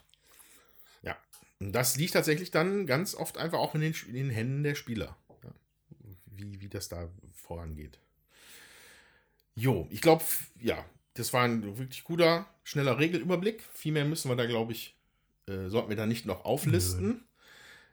Mm, aber das ist natürlich, das Tolle an dem Spiel ist natürlich die, die, die Verzahnung der Sachen. Und da müssten wir uns vielleicht noch mal so ein paar einzelne Bereiche rauspicken. Ich. ich möchte erstmal schon mal darauf hin, oder was ich jetzt direkt besonders finde, welches Spiel haben wir hier schon mal gehabt, wo man wirklich alles erklärt hat, wo wir nur über das Thema gegangen sind? Ja. Ansonsten ähm, stimmt das schon. Ähm, ist aber auch ein bisschen der Sache ge nicht geschuldet, sondern zu verdanken, dass auch die Regel, wenn man sie das erste Mal liest, auch schon so ein bisschen, die, die bereitet den Weg ein bisschen vor. Ne? Also die, man kann es an einem Narrativ halt erklären, das Spiel, was einfach super gut ist, was glaube ich auch ein Merkmal ist für Lacerda. Weiß ich nicht, ich habe noch keinen anderen gespielt. Ja, überwiegend. Ja, und äh, das führt dazu, dass man sich das natürlich einfach auch viel besser merken kann. Ähm, ja, lass uns doch ein bisschen nochmal über Meetings sprechen, weil ich Meetings ganz toll finde. Ähm, genau, also Meetings ist eine Auslage mit vier Karten, wo halt verschiedene Siegbedingungen aufgedeckt sind.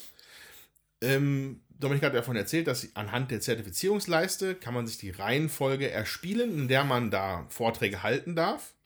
Und die Karten haben dann diverse Siegbedingungen. Also was wir jetzt als letztes hier noch liegen haben, sind grüne Autos, äh, verbesserte Designs für Getriebe, glaube ich, wenn ich es richtig sehe. Oder ob man äh, bestimmte Baust Baustücke hat oder Bauteile hat für das Auto. Und da ist dann immer ein Siegpunktwert dran. Also zwei sehe ich da und vier. Und ein Multiplikator. Der steht links daneben. Also das sind, es gibt links bis zu drei Feldern, die mit sogenannten Sprachblasen, äh, Vortragsmarkern belegt werden können, die die Spieler sich auch erspielen müssen. Und die ermöglichen dann bis zu dreimal, zweimal oder einmal Punkte abzus abzusahnen für die relevante Sieges Sieg Siegbedingung. Ja? Hat man drei grüne Autos, wobei das, das gibt nur zwei. Gibt nur zwei. Ja. Hat man zwei grüne Autos, sollte man gucken, dass man möglichst schnell auf die grüne Autokarte kommt, weil dann kann man zweimal vier Punkte dafür bekommen, weil man zwei Autos hat. Wenn man auf den zweiten Platz rutschen muss, weil kein Platz mehr da ist, dann darf man nur eins seiner grünen Autos werten. So. Und wenn man da hingeht, muss man auch immer auf das höchste freie Feld gehen. Das heißt, selbst wenn ich ja. nur ein oder gar keins von diesen grünen Autos habe und ich sehe, eine einzige andere Person hat hier da was zu, dann kann ich der damit direkt dann schon mal die vier Punkte wegnehmen. Oder wenn es eine Karte ist, wo es halt nur einmal gewertet werden kann, kann ich die jemand anderen Deck komplett wegnehmen. Mhm. Ja. Ja, das ist dann quasi der, der am meisten zertifizierteste Mitarbeiter darf als erster reden und sagt, ja, unsere grünen Autos sind halt super schlecht. Und dann äh, ist, das, ist die Sache schon vom Tisch, der Vorstand enttäuscht und man kann mit seinen grünen Autos gar nicht mehr punkten. Ähm, ja, ähm, wenn man dann damit durch ist mit einem Meeting, ähm, werden die Karten abgeräumt und mit Karten von der Hand aufgefüllt. Ah, Entschuldigung, vergessen. Man muss auch noch eine zusätzliche äh, Vortragskarte ausspielen von seiner Hand. Man hat drei auf der Hand. Die muss man nicht werten, kann man aber werten. Und man darf auch nicht aussteigen aus der Vortragsrunde, bevor man nicht auch eine noch zusätzlich gespielt hat. Ähm, was dann manchmal dazu führt, dass man Karten auf der Hand hat, die einem jetzt mega viel Punkte bringen können am Tisch. Und man möchte sie eigentlich gar nicht ausspielen, aber man muss halt. Ja? Ähm, und das ist so vom Spielgefühl her ist das immer für mich so ein richtiger Höhepunkt in der Partie. Jedes Meeting ist immer irgendwie cool. Oder wie seht ihr das? Du fängst dann irgendwann an zu gucken. Ähm, so, also wenn man sieht, dass, okay, gleich steht das nächste Meeting an, kann ich dafür noch was machen? Ähm, sollte ich mich vorher noch mal mehr zertifizieren, um jemand anderen was wegzunehmen. Also wir hatten das ja zwischendrin einmal. Da hatte André erst, also ich glaube, schon so ein bisschen die Hände gerieben. Oh, super, gleich beginne ich als Zweiter dran. Da kann ich mir da vorne mindestens vier, im Idealfall acht Punkte holen. Und leider genau bevor wir das gemacht haben, habe ich mich einmal zertifiziert vor ihn gesetzt und seine acht Punkte waren null Punkte. Und das ist dann halt das, wo man dann anfängt zu gucken, äh, kann ich da noch was reißen, kann ich nicht? Oder halt auch, sehe ich, da geht gar nichts. Welche meine Handkarten spiele ich aus? Kann ich davon jetzt schon eine nutzen? Und wenn man die ganze Wertung zu ändert, muss man eine seiner noch verbleibenden zwei Karten ja auch noch auslegen. Ja. Dann fängt man ja auch noch mal an zu grübeln. Welche lege ich da jetzt aus? Eine, wo ich jetzt schon alles erfüllt habe, oder lege ich eine aus, die niemand erfüllt hat, und die andere behalte ich mir vor für später, dass sie darauf nicht jetzt noch lostigern können. Also ein äh, sehr interessanter Aspekt im Vorfeld finde ich ist auch noch spannend, weil man braucht ja auch Meetings, also Vortragsmarker, um überhaupt an diesen Meetings teilzunehmen. Und man muss sich die auch beschaffen. Und die kommen man, äh, da kommt man nicht so von alleine dran. Ja, also es sind im Vorfeld schon Entscheidungen zu treffen, damit man überhaupt diese Vortragsmarker hat. Und äh, wenn ich ähm, die nicht habe, also man hat Platz für vier, äh, wenn man sich was freigeschaltet hat, auch noch für fünf sag ich mal. Aber ähm, es ist auch eine Entscheidung, hebe ich mir einen auf fürs nächste Meeting oder gebe ich die alle äh, komplett aus oder komme ich überhaupt noch mal an einen dran? Das ist eine entsche- interessante Entscheidung und ähm, manchmal gibt einem so ein Vortragsmarker vielleicht dann auch nur zwei Punkte. Rentiert sich das jetzt oder wie gesagt, spare ich den? Also die Vortragsmarker, wie Jutta meint, da kommt man halt wirklich schwer dran. Also es gibt zum Beispiel immer noch solche kleinen Zwischenziele, sage ich jetzt mal. Ob man sich oft genug zertifiziert hat, da gibt, legt man am Spielanfang einfach was hin und da bekommen die ersten zwei Personen einfach dann, was die es erreichen. Und genauso gibt es das äh, für Autos in seiner eigenen Garage und auch für äh, ähm, überprüfte Designs, wenn man die halt umgedreht hat. Dann bekommt man die auch nochmal. Das sind eigentlich bald die häufigsten Wege. Daneben, je nachdem, wo man auf der Zertifizierungsleiste fortschreitet, bekommt man so oder so an, auf dem zweiten und vierten Feld immer was.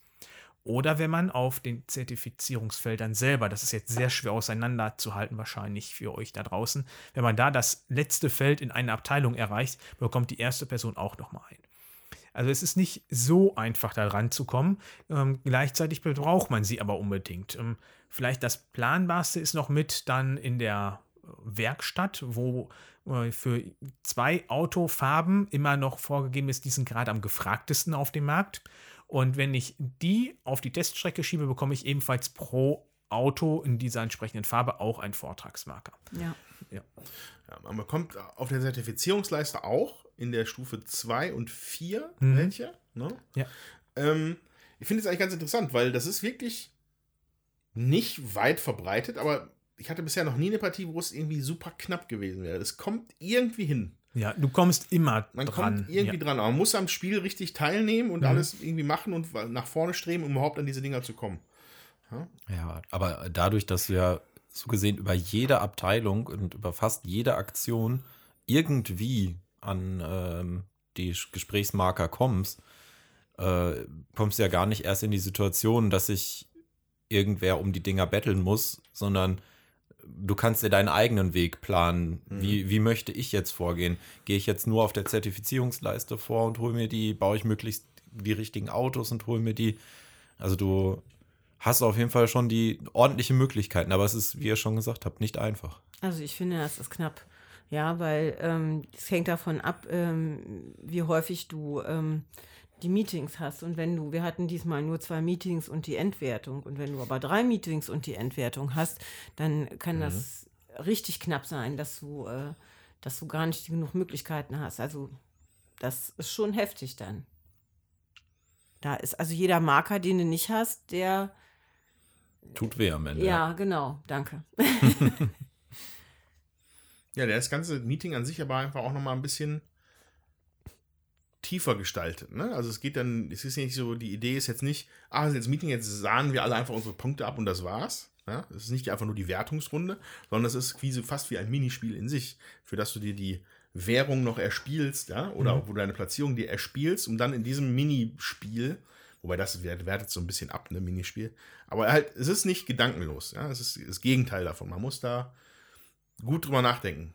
Ja, und dann ist es, glaube ich, auch, da muss man schon irgendwann viele Punkte klauen können, um, glaube ich, sein, einen seiner Marker dafür auszugeben, anstatt lieber selber Punkte zu bekommen. Ja. Ja, du kannst ja maximal vier Punkte klauen. Mehr geht ja gar nicht. Ja. Und es ist halt äh, so, ja, oder alle, ne? Je nachdem, ja, wenn alle, aber ich selber kann nur vier Punkte jemandem maximal ja, klauen. das stimmt. Wenn alle das machen, wird es natürlich für eine Person mehr. Aber ich so, selber kann ah. nur vier Punkte ja, klauen. jetzt verstehe ich den Ja. Punkt. Ja. Und das ist ja schon der Maximalfall. Es gibt genug Karten, die nur zwei oder drei Punkte Ja. geben. Ja. Aber es ist ja nicht nur das Meeting, es ist ja genauso die Wochenwertung, wenn die Sandra in ihrem Büro wieder ankommt. Das ist ja dann die Wertung für die Autos. Und da hatte ich mich am Anfang einfach auf Blau eingeschossen, weil ich dachte, okay, vielleicht wird bei Blau viel dran gewerkelt, weil ich bekomme hinterher für ein Auto in meiner Garage Punkte. Einmal für jedes getestete Design, was ich bei mir liegen habe, plus jede Verbesserung, die alle daran gemacht haben. So, jetzt lagen zum Beispiel beim blauen Design vier da drauf, drei waren von mir. Das heißt, jedes Auto gibt mir da sieben Punkte. Andreas hatte, ist auf Schwarzmeer gegangen. Der hat ein schwarzes Auto, hat selber daran drei Designs verbessert. Insgesamt wurden anscheinend alle daran verbessert, also hat er pro Auto neun Punkte gemacht.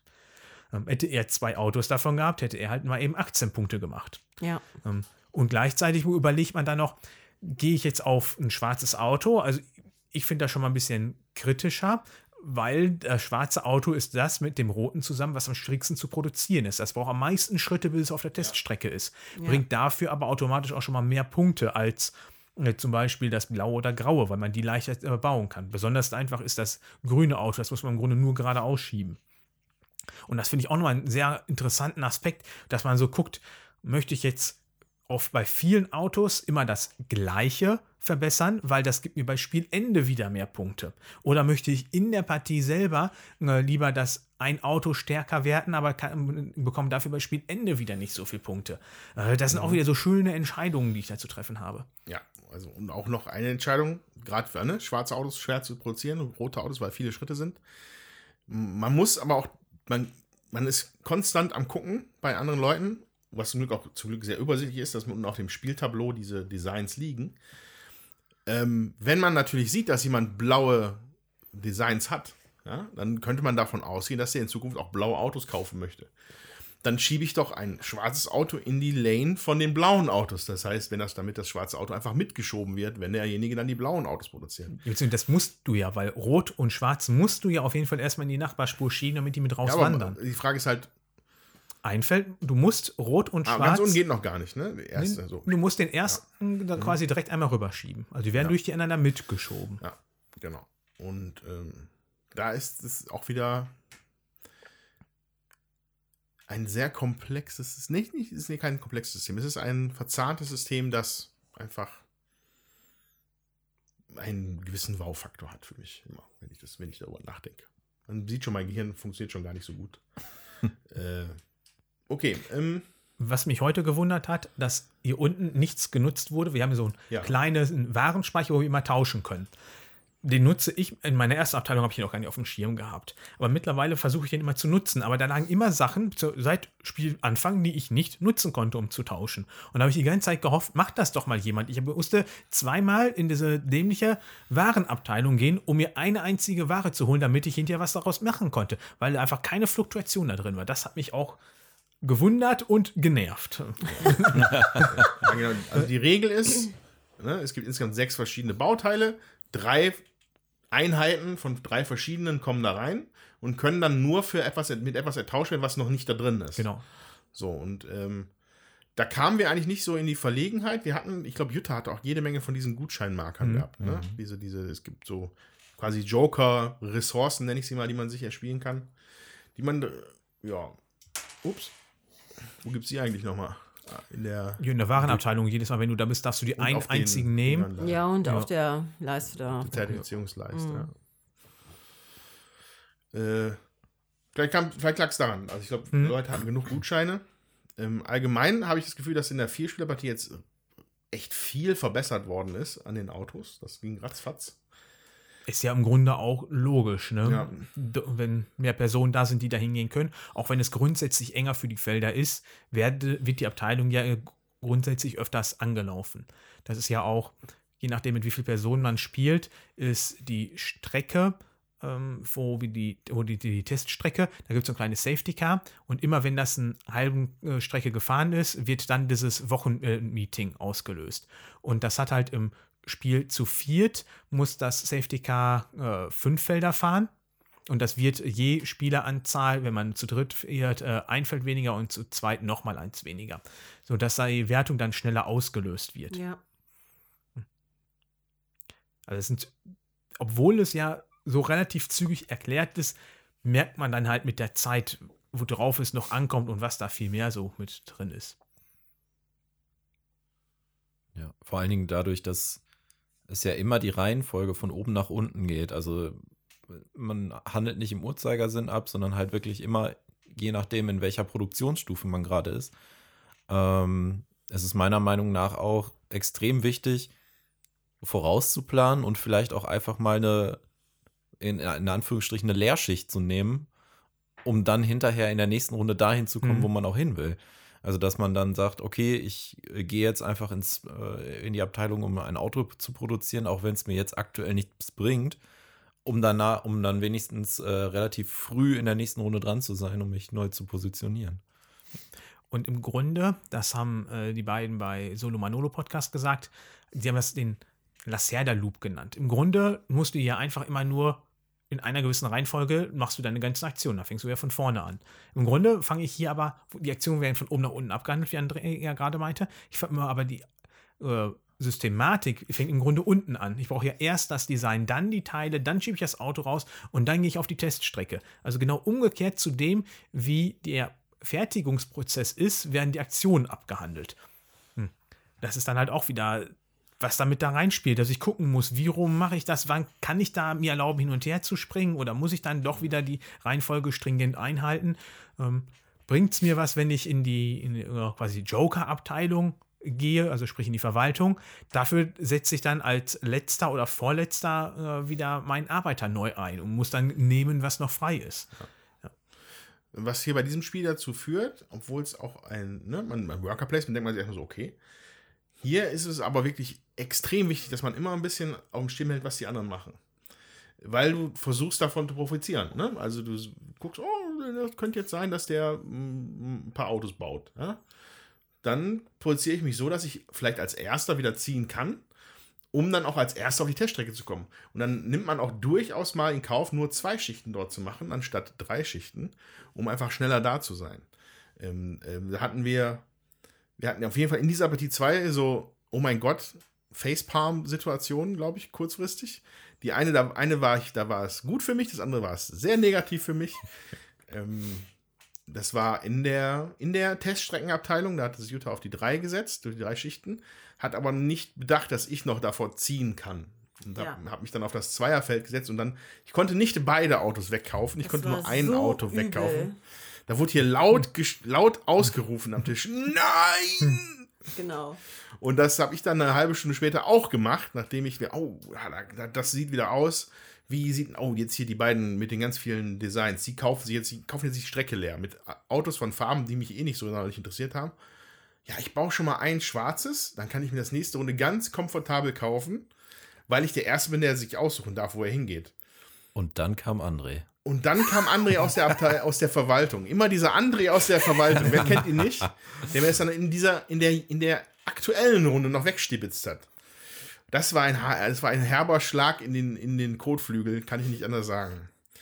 Ähm, ja, aber das ist, das ist aber das Level, was man hier mitbringen muss. Du musst, da muss es auf, du musst es auf dem Schirm haben. Was, wann, was machen andere? Mhm. Die, die Züge sind, die Zugmöglichkeiten sind begrenzt. Ja? Und, aber es ist wichtig, dass du sie durchschaust. Ja. Oder zumindest versuchst, sie zu durchschauen. Und diese Aktion, die André da gemacht hat, hat André 15 Punkte gebracht und dich gekostet. Ja. Also die Reihenfolge wäre beim Endstand umgekehrt. Ja, ja das ja. war verheerend. Aber das zeigt einfach, wie, mit welchen hohen Einsätzen hier gespielt wird, ja. sage ich mal. Was es für mich sehr interessant macht. Ja. Also was hier ja auch noch mit hinzukommt, ist diese kleine Nebenaktion. Wir haben ja als ähm, wenn wir uns zertifizieren, können wir auch stattdessen Bücher ausgeben. Das wird so ein bisschen als Heimarbeit betitelt in der Anleitung, ja. dass ich quasi zu Hause mich fortbilde. Das heißt, die Bücher darf ich einfach zusätzlich abgeben, um mich dann fortzubilden. Das heißt, da komme ich im Laufe des Spiels immer wieder dran und muss meine Schichten nicht zum Fortbilden nutzen, sondern dafür die Bücher. Und das ist auch so ein kleiner Mechanismus, der in allen, dass der das mehr oder weniger vorkommt, dass ich Nebenaktionen eigentlich nutzen muss. Ganz extrem ist das bei On Mars da mache ich bald mehr über meine Nebenaktion als über meine Hauptaktion. Mhm. Ja, also das ist auch ein interessanter Mechanismus, der halt immer wiederkehrend ist. Ja, und er zahlt mhm. hier auch noch, auf, also einen sollten wir auf jeden Fall auch noch mal beleuchten, weil Dominik das, ich, so ein bisschen Unwohlsein mit hat mit der Mechanik, oder zumindest so ein bisschen Irritation mhm. hat mit der Sache, wie die äh, Discs sich stapeln bei der Zertifizierung am Ende. Ähm, ja, ich finde, es ist irgendwie, ich kann ich sehe da keine ja, vielleicht, vielleicht, vielleicht finden wir die Logik ja. jetzt gleich. Also, ähm, in, wie gesagt, es gibt diese Zertifizierungsleisten in den Abteilungen, die sind immer aus, bestehen aus sechs Feldern. Äh, beim, nach dem Schritt von drei auf vier ist man zertifiziert und dann hast du noch zwei Schritte, um auf dem Maximum zu sein. Am Ende der Partie wird in jeder einzelnen Abteilung geguckt, in welcher Reihenfolge, Rangfolge die Spieler da stehen und dann werden fünf, drei und ein Punkte verteilt für die Spieler. Ähm, ne, wer am weitesten fortgebildet ist.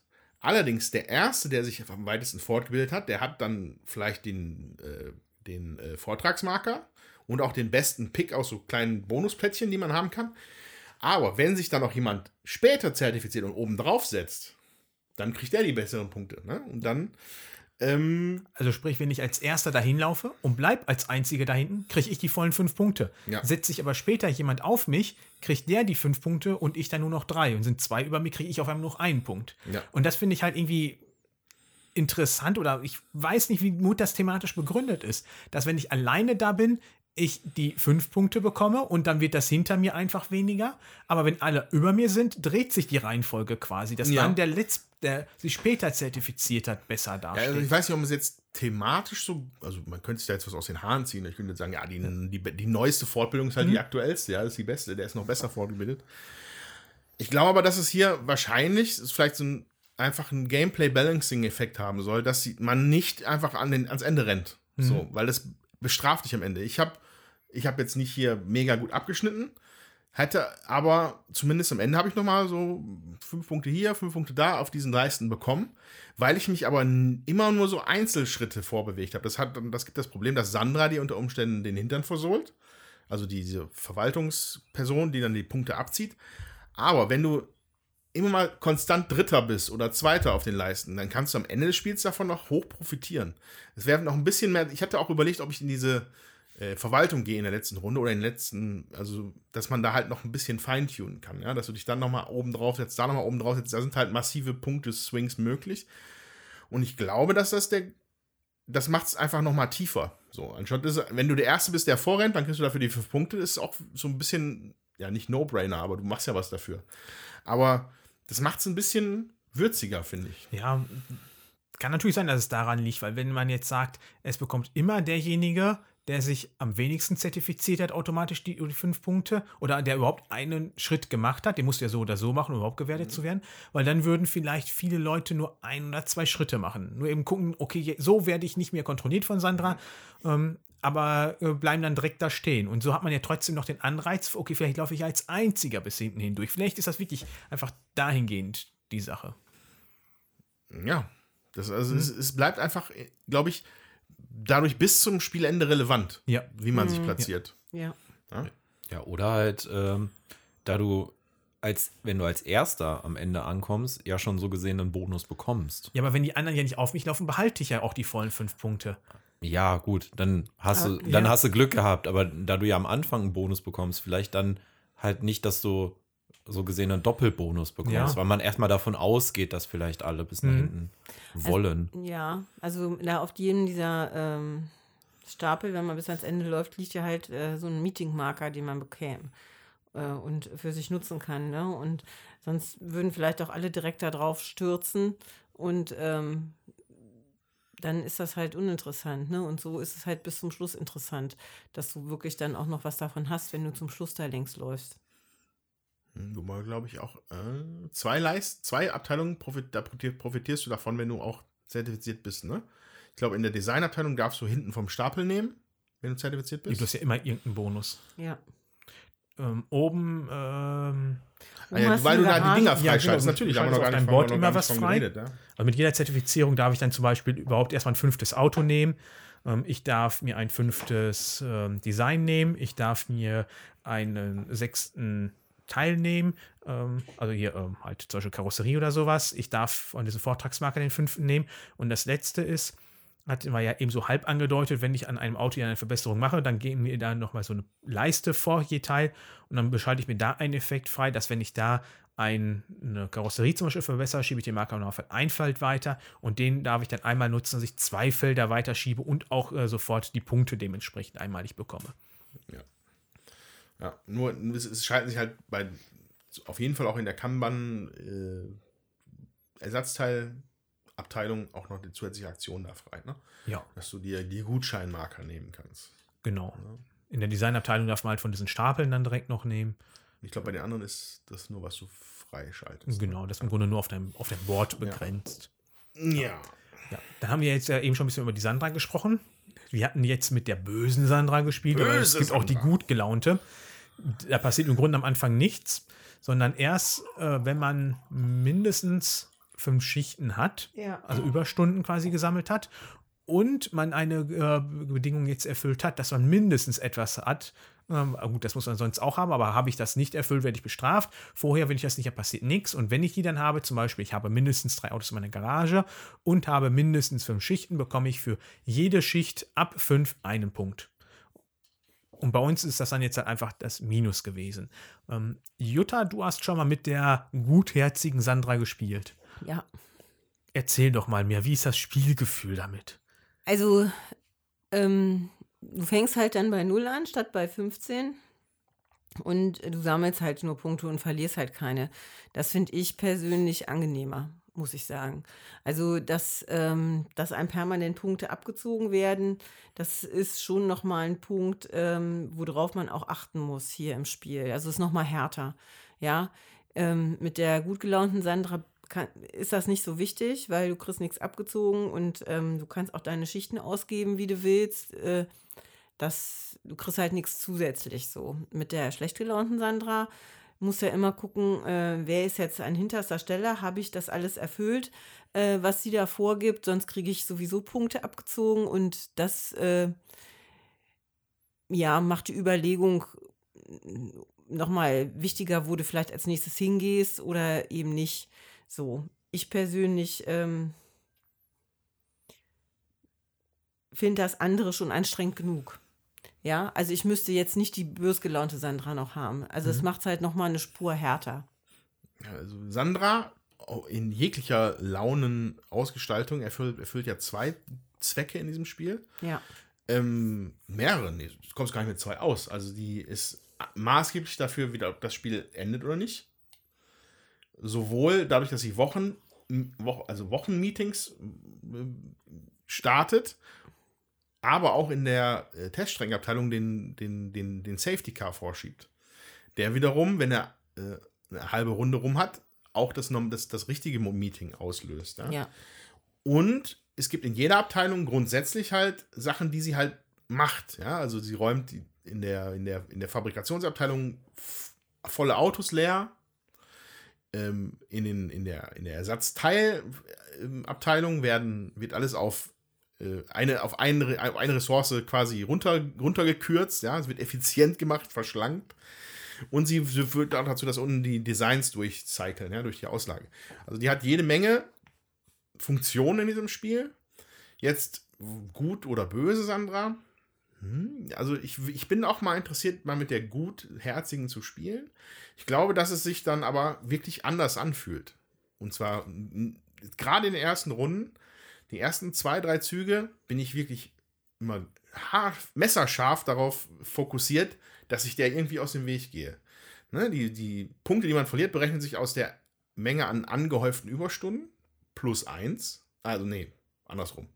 Man verliert einen Siegpunkt plus einen Siegpunkt, die du unter fünf bist bei Genau. den angehäuften Stunden. Das heißt, wenn du noch nichts gemacht hast, verlierst du sechs Punkte. Das ist eine ganze Menge. Das, Ja. ist, das ist unter Umständen eine komplette Wertung, die du in dem Meeting gemacht hast. Oder mehr. Und äh, deswegen bin ich da immer sehr hinterher, ähm, da aufzupassen. Was aber, wenn man das macht, ich finde, das aber auch ein befriedigendes Spielgefühl ist. Wenn man der nämlich, okay, jetzt habe ich das so eingerichtet, dass dann jetzt nichts passiert. Du fokussierst dich zwar am Anfang noch, was zieht ein bisschen die, die, den Fokus weg von dem grundsätzlichen höheren Ziel, aber man, man, es ist, ich weiß ich mag diesen Kampf, glaube ich, ganz gern mit der. Also ich finde das, äh, ich würde das, wenn ich das Neulingen erkläre, mit, einer, mit der guten Sandra erklären. Ich finde, das Spiel ist sehr komplex und äh, fordernd und ähm, ich finde, dass dann, also man muss sich da schon irgendwie durchfuchsen, sag ich mal, und ähm, vielleicht hängt es dann auch eben an der Erklärung, aber letztendlich finde ich, es ist schon fordernd, das so zu gut zu spielen, dass du eben auch äh, mitkriegst, was kann ich denn überhaupt alles machen. Ich finde, es ist in Teilen sehr kleinteilig. Ähm, und da muss man gucken, dass man nichts vergisst. Und ähm, dann sich noch darauf zu fokussieren, dass man, wo ich dann stehe, um nicht keine Punkte abgezogen zu kriegen, ähm, finde ich ähm, fordernd, zum Teil auch überfordernd. Also ich würde es mit der guten Sandra erklären. Ich meine, du hast jetzt mit der, ne? Genau, also ich habe ich hab jetzt zwei Spiele hinter mir, äh, habe es jetzt zweimal mit der bösen Sandra gespielt. Ähm, fände es da aber auch, oder da ist es meiner Meinung nach immens wichtig, ähm, dass man es mit jemandem spielt, der das Spiel gut kennt. Ähm, um auch wirklich alle Schritte im Kopf zu haben, die die böse Sandra macht. Weil, äh, dass man da nicht irgendeinen Malus vergisst oder falsch macht. Aber an sich finde ich, ähm, zumindest ist es bei mir so aufgetreten, ich weiß nicht, wie es bei euch ist. Ähm, ich hatte das Phänomen jetzt in beiden Partien. Ähm, die ersten zwei, drei Züge, so wie Andreas schon sagte, sind irgendwie spannend. Dadurch, dass man eigentlich immer einen drüber kriegt von der Sandra. Aber dann, wenn man eine gewisse Anzahl an Überstunden angehäuft hat, wird sie einem irgendwie egal.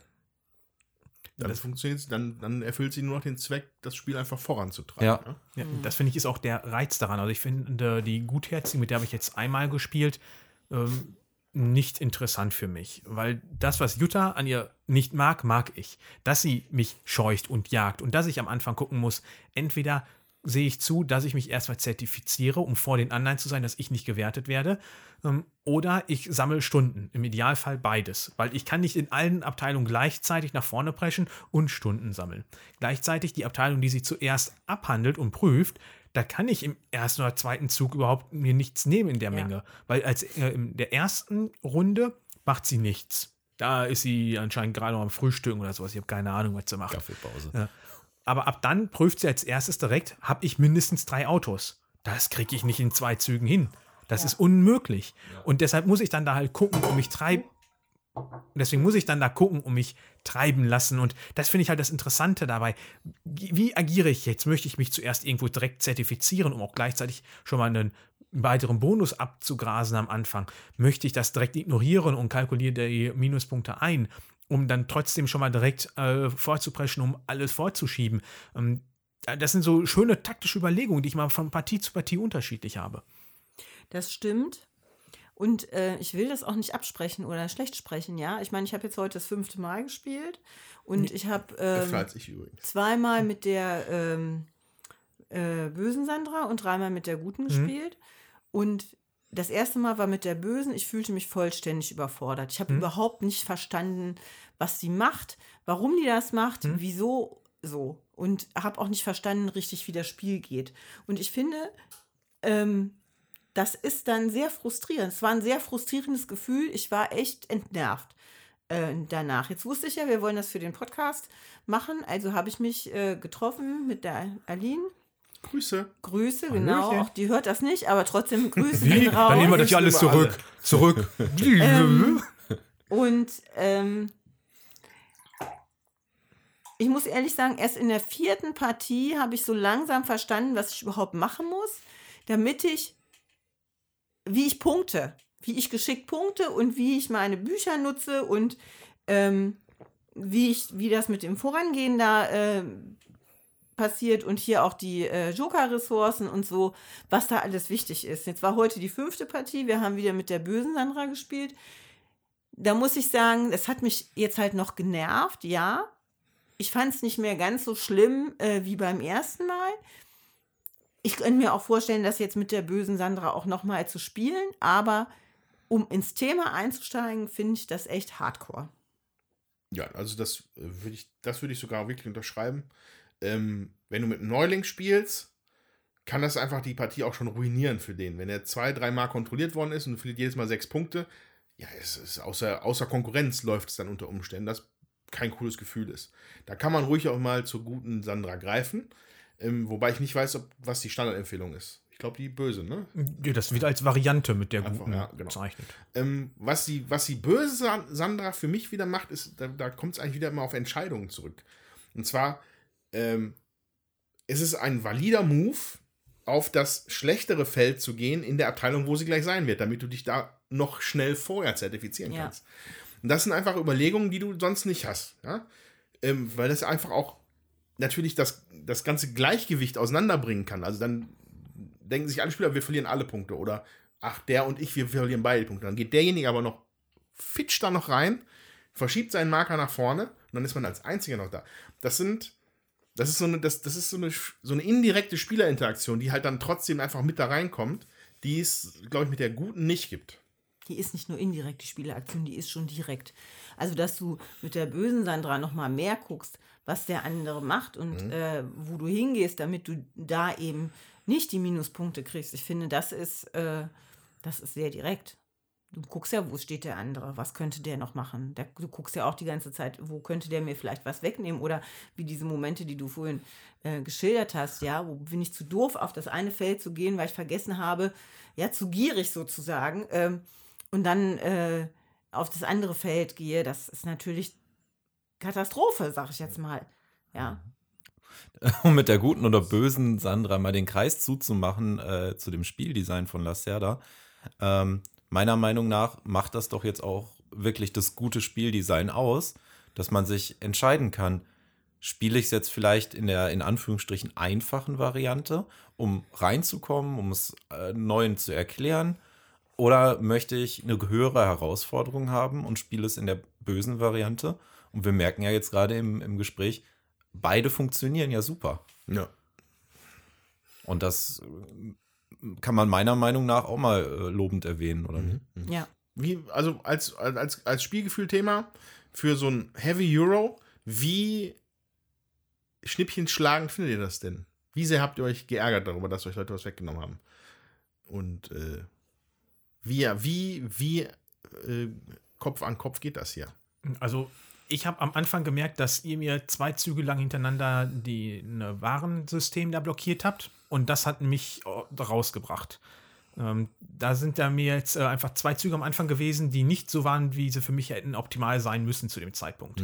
Das hat mich da echt gewurmt. Heißt, du wolltest, du wolltest Ersatzteile haben? Ja, ich brauchte Teile, damit ich äh, früher, äh, ich hätte in der ersten Meetingrunde mindestens ein Auto, vielleicht zwei gehabt. Und so hatte ich null. Und äh, das sind einfach Punkte, die weg waren. Also mir sind da mindestens fünf Punkte verloren gegangen im ersten Meeting. Das hört sich jetzt auch wenig an, aber wenn du da halt am Anfang direkt schon mal fünf Punkte mehr Ja. hast und das summiert sich halt auf Weil du über für, die die, Dauer. für, für, um ein Auto zu bekommen, brauchst du ja die Blaupause, nicht unbedingt eine Ressource. Ja, aber ich wollte direkt, äh, ein Auto alleine bringt mir ja keine Punkte. Ich brauche ja direkt auch die Verbesserung. Ja. Ich hatte ein Design und ein passendes Teil dafür, aber ich wollte direkt das Auto dafür entsprechend haben. Und da fehlten mir einfach dann die Teile Weil du dafür. anschieben konntest. Genau. Ja, das ist halt dieses was. Man kann hier nicht alles alleine machen. Nein. Man, Da hofft man dann auch, äh, vielleicht schieben Ja. die anderen ja wenigstens das Auto raus, dass ich dann da hingehen kann.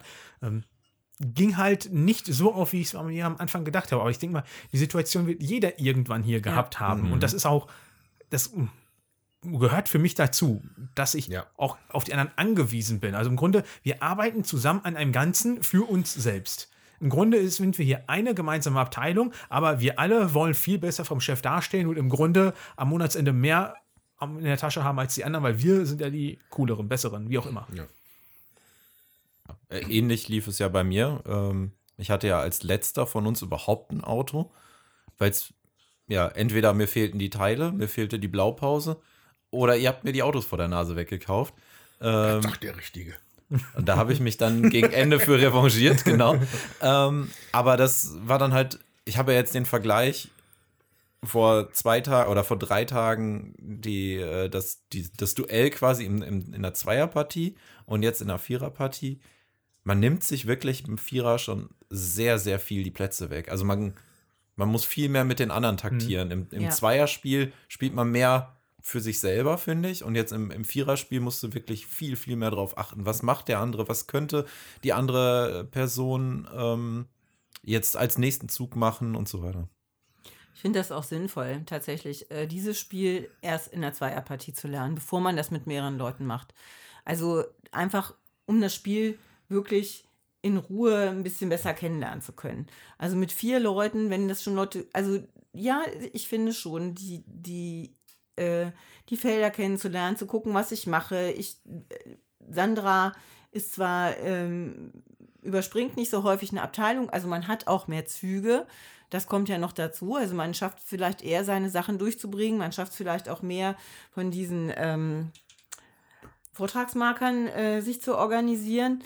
Das ist alles nicht so ohne. So und ähm, da merke ich immer wieder, je komplexer das Spiel ist, desto ähm, schwieriger ist das auch, weil man die Interaktion zwischen den Leuten auch noch hat, das mit mehr Leuten zu spielen.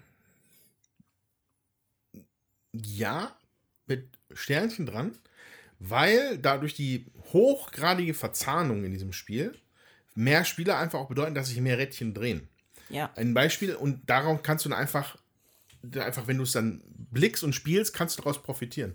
Ein Beispiel jetzt dafür wäre, in der Zweispielerpartie, ähm, das Upgraden der Autodesigns. Ne? Also man hat die Blaupause, das Bauteil dazu, dreht das Ding um und dann baut man das Teil ein. Was ab jetzt bedeutet, dass du, wenn das Auto tatsächlich hergestellt werden soll in der Fabrikhalle, in der, in der Montagehalle, musst du dich erst mit den Ersatz, mit den Einbauteilen äh, rumschlagen, die in diesem Design drin sind. So. Und ähm, das in einem Zweispielerspiel ist ein so ein platziertes Ding, was der andere nicht hat, schon richtig kacke. Weil dann, der kann das nicht, geht nicht. Und ich war in dieser Partie, ich hatte bisher immer zu dritt oder zu zweit gespielt oder alleine. Ich war hier richtig überrascht, wie schnell das schwarze Auto vollgebaut war von allen möglichen Leuten. Und weil dann ist es wieder egal. Wenn alle Ja. Teile drin sind, dann ist es schon wieder nicht mehr so schwer, das Ding zu bauen. Und ähm, deswegen finde ich, ne, wenn sich, wenn sich, wenn viele Leute mitspielen, dann ist es ein bisschen, wuh, wuh, hier ist aber wenig Platz, aber dafür bewegt sich dieses Uhrwerk mehr von diesem Spiel, was halt auch wichtig ist, ne? Ähm, jeder hat, glaube ich, nee, du, Dominik hatte zwei Autos. Ich ne? habe drei. Drei? Ja. Einer ist noch was Graues. Mhm. Also jeder von uns hat drei Autos hingekriegt. Ähm, Habe ich auch schon weniger gesehen. Ja? Wenn mit, ne? Du hast jetzt nicht unfassbar viel mehr Züge mit zwei Spielern, ja? unter Umständen. Und Ja, wie gesagt, du könntest maximal zwei Maximal- Züge mehr haben im maximal Grunde. zwei Züge mehr. Und das Ähm, Minimum dadurch bewegt sich dann allerdings nicht so viel. Und das, ähm, Mhm. also ich, ja, also deswegen ja mit Sternchen. Ich glaube, wir hatten am Mittwoch das umgekehrte Reihenfolge. Das Genau. Auto war dreimal durch und Sandra nur zweimal. Ja, Das, das heißt, wir hatten irgendwie mit äh, zwischen 10 und 15 Zügen. Und da hatte ich zu André schon gesagt, ich glaube, dass zu viert es eher diese Reihenfolge, also dreimal Sandra, zweimal Autowertung ist, als im Zweierspiel, dass da eher umgekehrt ist. Und das glaube ich auch weiterhin, dass das eher so rum der Fall sein Ja. wird, dass du tendenziell im Zweierspiel mehr Autos dir holst. Also es war schon so oder ist schon so gewesen. Ich habe ja äh, mit Aline dreimal, also wir haben zweimal äh, zu zweit gespielt und einmal zu dritt. Ähm, und trotzdem war es so, dass ähm, einmal war das genau aufeinander sozusagen, war erst äh, Sandra und dann kam die andere Mhm. Wertung noch hinten dran direkt.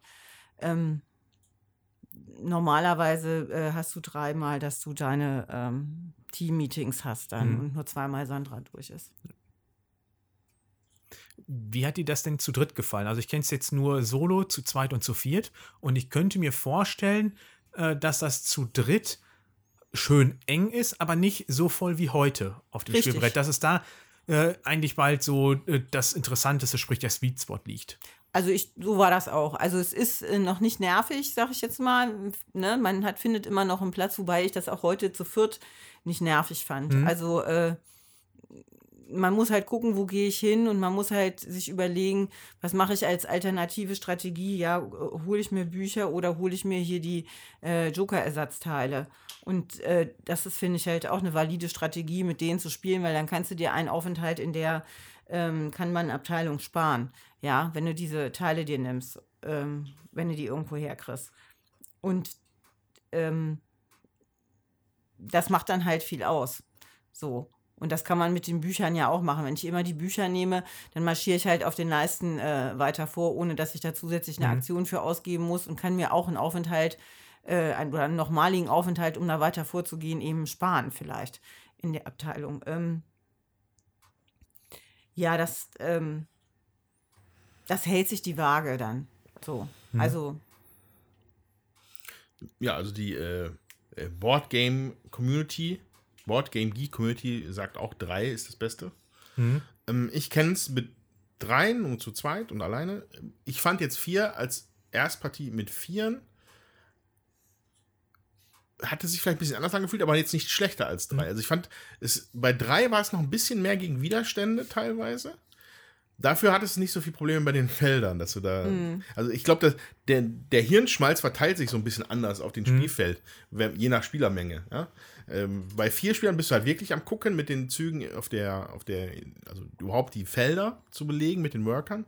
Während du bei zwei Spielern tatsächlich eher guckst, okay, wie kann ich ihm jetzt da seine Dinge da kaputt machen und indem ich halt dieses Design einbaue oder dieses verbesserte Design er- erstelle. Und ähm, ja, also es, gefühlt ging ein bisschen mehr ab jetzt mit vier Spielern als es nimmt halt ein bisschen ab mit den anderen Spielern. Aber drei war auch super. Wie seht ihr das denn mit der Komplexität? Weil das ist ja bei Boardgame Geek recht hoch bewertet.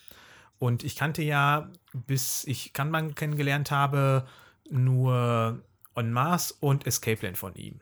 Und On Mars und dieses hier sind ja relativ ähnlich bewertet. Und deswegen habe ich mal gedacht, oh, will ich das hier im Podcast besprechen?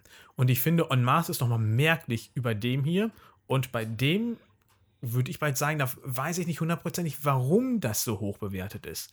Weil ich finde, für so ein komplexes Spiel ist es trotzdem erstaunlich zugänglich. Also ja, es ist komplex, es ist nicht mehr auf dem Kennerniveau und es ist auch nicht Einsteiger von einem Expertenspiel, sondern schon weiter drüber. Aber für den Ruf, den ich teilweise von einem Lacerda wahrgenommen habe, finde ich dieses hier angenehm locker bald schon zu spielen. Jutta schmunzelt. Das Mau Mau unter den Lacerdas. also, wir reden hier von einem Wert von 0,3, den On Mars mehr im Rate hat als äh, Kanban e.V. Ich glaube, vielleicht muss man so ein bisschen. Ich glaube, jeder hat vielleicht für sich auch eine unterschiedliche Definition, wie er dieses Weight-Rating zu Ja, verstehen vielleicht hat. bin ich einfach schon zu abgedreht. Das kann natürlich sein. Das, das mag sein. Ähm, es gibt so viele Begriffe in diesem Bereich, wo ich mir denke, so, ah, da müssen wir eigentlich mal klarer, klarer haben, was man damit meint. Ist es jetzt komplex oder ist es, ist es kompliziert? Ja? Ähm, da, da hängen dann teilweise auch Konnotationen dran, dass es dann, wenn es kompliziert ist, ist es schlecht, wenn es komplex ist, ist es gut. Das ist eigentlich nicht richtig. Das stimmt. Soweit ich weiß, heißt kompliziert, es sind ganz viele Teile, aber man sieht, also wenn man ein Uhrwerk anschaut, ist es kompliziert. Wenn du ein Stück davon abdeckst, dann ist es komplex, weil du nicht mehr siehst, wie sich alles bewegt. So. Das ist, glaube ich, das ist eine Definition, die es davon gibt, glaube ich. Und deswegen ist es sicherlich ein kompliziertes Spiel, weil sehr viele, das ist wie ein Uhrwerk, was du dir anguckst. Aber Das ohne jetzt gar on nicht so Mars sehen. gespielt zu haben, Ich finde das nicht kompliziert, dieses Spiel. Weil, ja, du hast ein paar kleine Regeln da drin, aber den großen Teil kannst du dir hier sehr gut erklären. Und da gibt es Spiele, die sind wesentlich kleinteiliger und schwerer nachzuvollziehen, warum da was ist, als hier. Und das ist für mich das- das, was dann Richtung kompliziert geht. Das ist genau das, was ich meine. Das sind die unterschiedlichen Bewertungen von sowas. Ne? Kompliziert, da ist dieses negatives mhm. Beigeschmack. Den würde ich dem hier nicht geben. Auf gar keinen Fall. Ich habe viel, aber dann, wenn kompliziert ins Negative umsteht, dann wird es kronkelig. Das ist meine Definition davon. Und das, hat es, das ist halt überhaupt nicht kronkelig. Es hat einige Kleinigkeiten, die ich auch regelmäßig vergesse. Die, das stört mich ein bisschen. Ja, Ähm, ich glaube auch, dass das nicht sich 100% ausglättet mit der, mit der Ja. 10. oder 15. Partie. Das sind einfach, weil es hoch, ich kann es nur wiederholen, hochgradig verzahnt ist, ähm, passieren einfach Dinge hier, da guckst du dann gerade hin, aber unten dreht sich eigentlich auch noch ein Rädchen. Das ist das, das beste Beispiel für mich hier ist die, ist die Fortbildungsleiste, die, die Zertifizierungsleiste. Ja. Ne? ja, da hast du aber mit der Zeit irgendwann drin, dass du weißt, ich gehe davor, da muss ich jetzt bei in dieser Situation unten Das, mitgehen. das hofft man. genau. Also bei mir war es jetzt halt heute meine neunte oder zehnte Partie und mittlerweile weiß ich das. Aber dafür achte ich nicht, wie bei anderen Spielen, hier so extrem auf die anderen. Mhm. Das kriege ich bei anderen Spielen leicht überblickt. Das kriege ich jetzt hier auch nicht Ja. so. Da achte ich auch gar nicht darauf, dass die anderen daran denken, dass sie unten auf die Leiste gehen. Mhm. Ich meine, man kann es auch relativ gut nachvollziehen. Ja, nee, aber, aber es führt halt bei mir mittlerweile dazu, dass ich regelmäßig den, den, den Spielstatus versuche so zu scannen, um zu gucken, okay, sind wir denn jetzt alle noch richtig zertifiziert? Dann guckt man auf den sechs, in den fünf Abteilungen und zählt nach. Und das aber, ich, das, ich merke das bei mir selber, dass ich drei, vier Mal pro Spiel mache, um da sicher zu gehen. Ja. Also ich finde es auch zum Teil fiddelig. Und das liegt einmal daran, dass ich ja auch finde, dass das übersieht man vergisst man. Das finde ich mit der Zertifizierungsleiste ist das so und auch hinten mit den ähm, ähm, Teammarkern, die man sich da nehmen kann. Äh, je nachdem, ähm, also da liegen Teammarker auf Plättchen aus. Du meinst die Vortragsmarker? Ja. Ja, Vortragsmarker, Ja. Dankeschön. Mhm. Also Vortragsmarker auf Plättchen aus, da sind dann abgebildet, wenn du zwei Autos gebaut hast, kannst du dir einen runternehmen oder wenn du vier Autos gebaut hast in diesem Fall oder äh, drei ähm, Autoteile aufgewertet hast oder fünf Autoteile aufgewertet hast. Und äh, es ist jedes Mal so, dass ich das vergesse, weil ich dann so viel irgendwie noch zu- abzuhandeln ist. Mhm. Ja, jedes Mal. Und das stört mich extrem. Und mich stört zum Beispiel auch, wir haben hier so eine ganz tolle, die finde ich großartig eigentlich, Abteilungen und Aufgaben, ja, äh, ist aufgelistet und da steht, was man da machen kann und was alles passiert. Und was fehlt, sind die Bücher. Könnte ich kotzen. Ja, die sind überhaupt nicht aufgeführt und in dieser ersten Partie oder, also es hat auch etwas länger gedauert. Ähm, Das ist ja drauf gedruckt. ja, aber ich Plus finde, eins auf das gehört Ja. hier drauf und es Ja. gehört vor allen Dingen nochmal deutlich irgendwo hingeschrieben, dass das umsonst ist, wenn du dich in der Abteilung bewegst, wenn du ein Buch hast, was du ausgeben kannst. Mhm. Ja, das ist nicht klar kommuniziert. Dann hatte ich mit der Aline einen Regelfehler, über den wir gestern äh, lange diskutiert haben. Und heute lese ich das in der Regel vom äh, Andreas? Andreas, da ist das eine Neuauflage der Regel und da steht das ganz klar drin, was wir gestern noch anderweitig diskutiert haben. Das sind so Sachen, das Ja, stört das das wäre mich. das wär tatsächlich noch interessant zu wissen. Ne? Also da gab es dann äh, ein, wirklich eine große Diskrepanz zwischen dem, wie wir das wussten jetzt in dem Spiel und wie du das jetzt wahrgenommen hattest, dass man halt nicht, dass man halt Karten ins Meeting dazu spielen, mindestens eine. ja, es stand mindestens Ja. eine und es wurde dann klar und dann stand, man zieht auf drei Karten wieder auf. Dann kann, konnte man sich überlegen, darf man jetzt nur eine spielen? Also man muss noch eine legen und dann zieht man zwei Karten nach, dass man wieder drei hat. Und dann konnte man aber, sag ich mal, interpretieren. Darf ich trotzdem zwei legen und ziehe anschließend auf drei wieder auf? Oder ja, und das war jetzt hier ganz klar ausgemerzt. Und ähm, ja, auch hier diese, diese äh, Autogeschichten. ja, ich weiß es auch nicht, ob es da an der Regel ähm, dann lag oder eben nicht. Also der Dominik konnte das ganz klar sagen. Es wird ähm, ein Auto vom Stapel aufgedeckt und dann wird erst wieder gemischt. Ja, Aline hatte irgendwie nachgelesen, hat gesagt, es wird reingemischt. Also du nimmst, mischt und legst dann wieder aus. Das ist ja was ganz anderes, weil die Wahrscheinlichkeit, dass das gleiche Auto ja wiederkommt, sind ja nur, äh, Nur fünf Plättchen. ja, ist ja relativ hoch dann. Ja. So.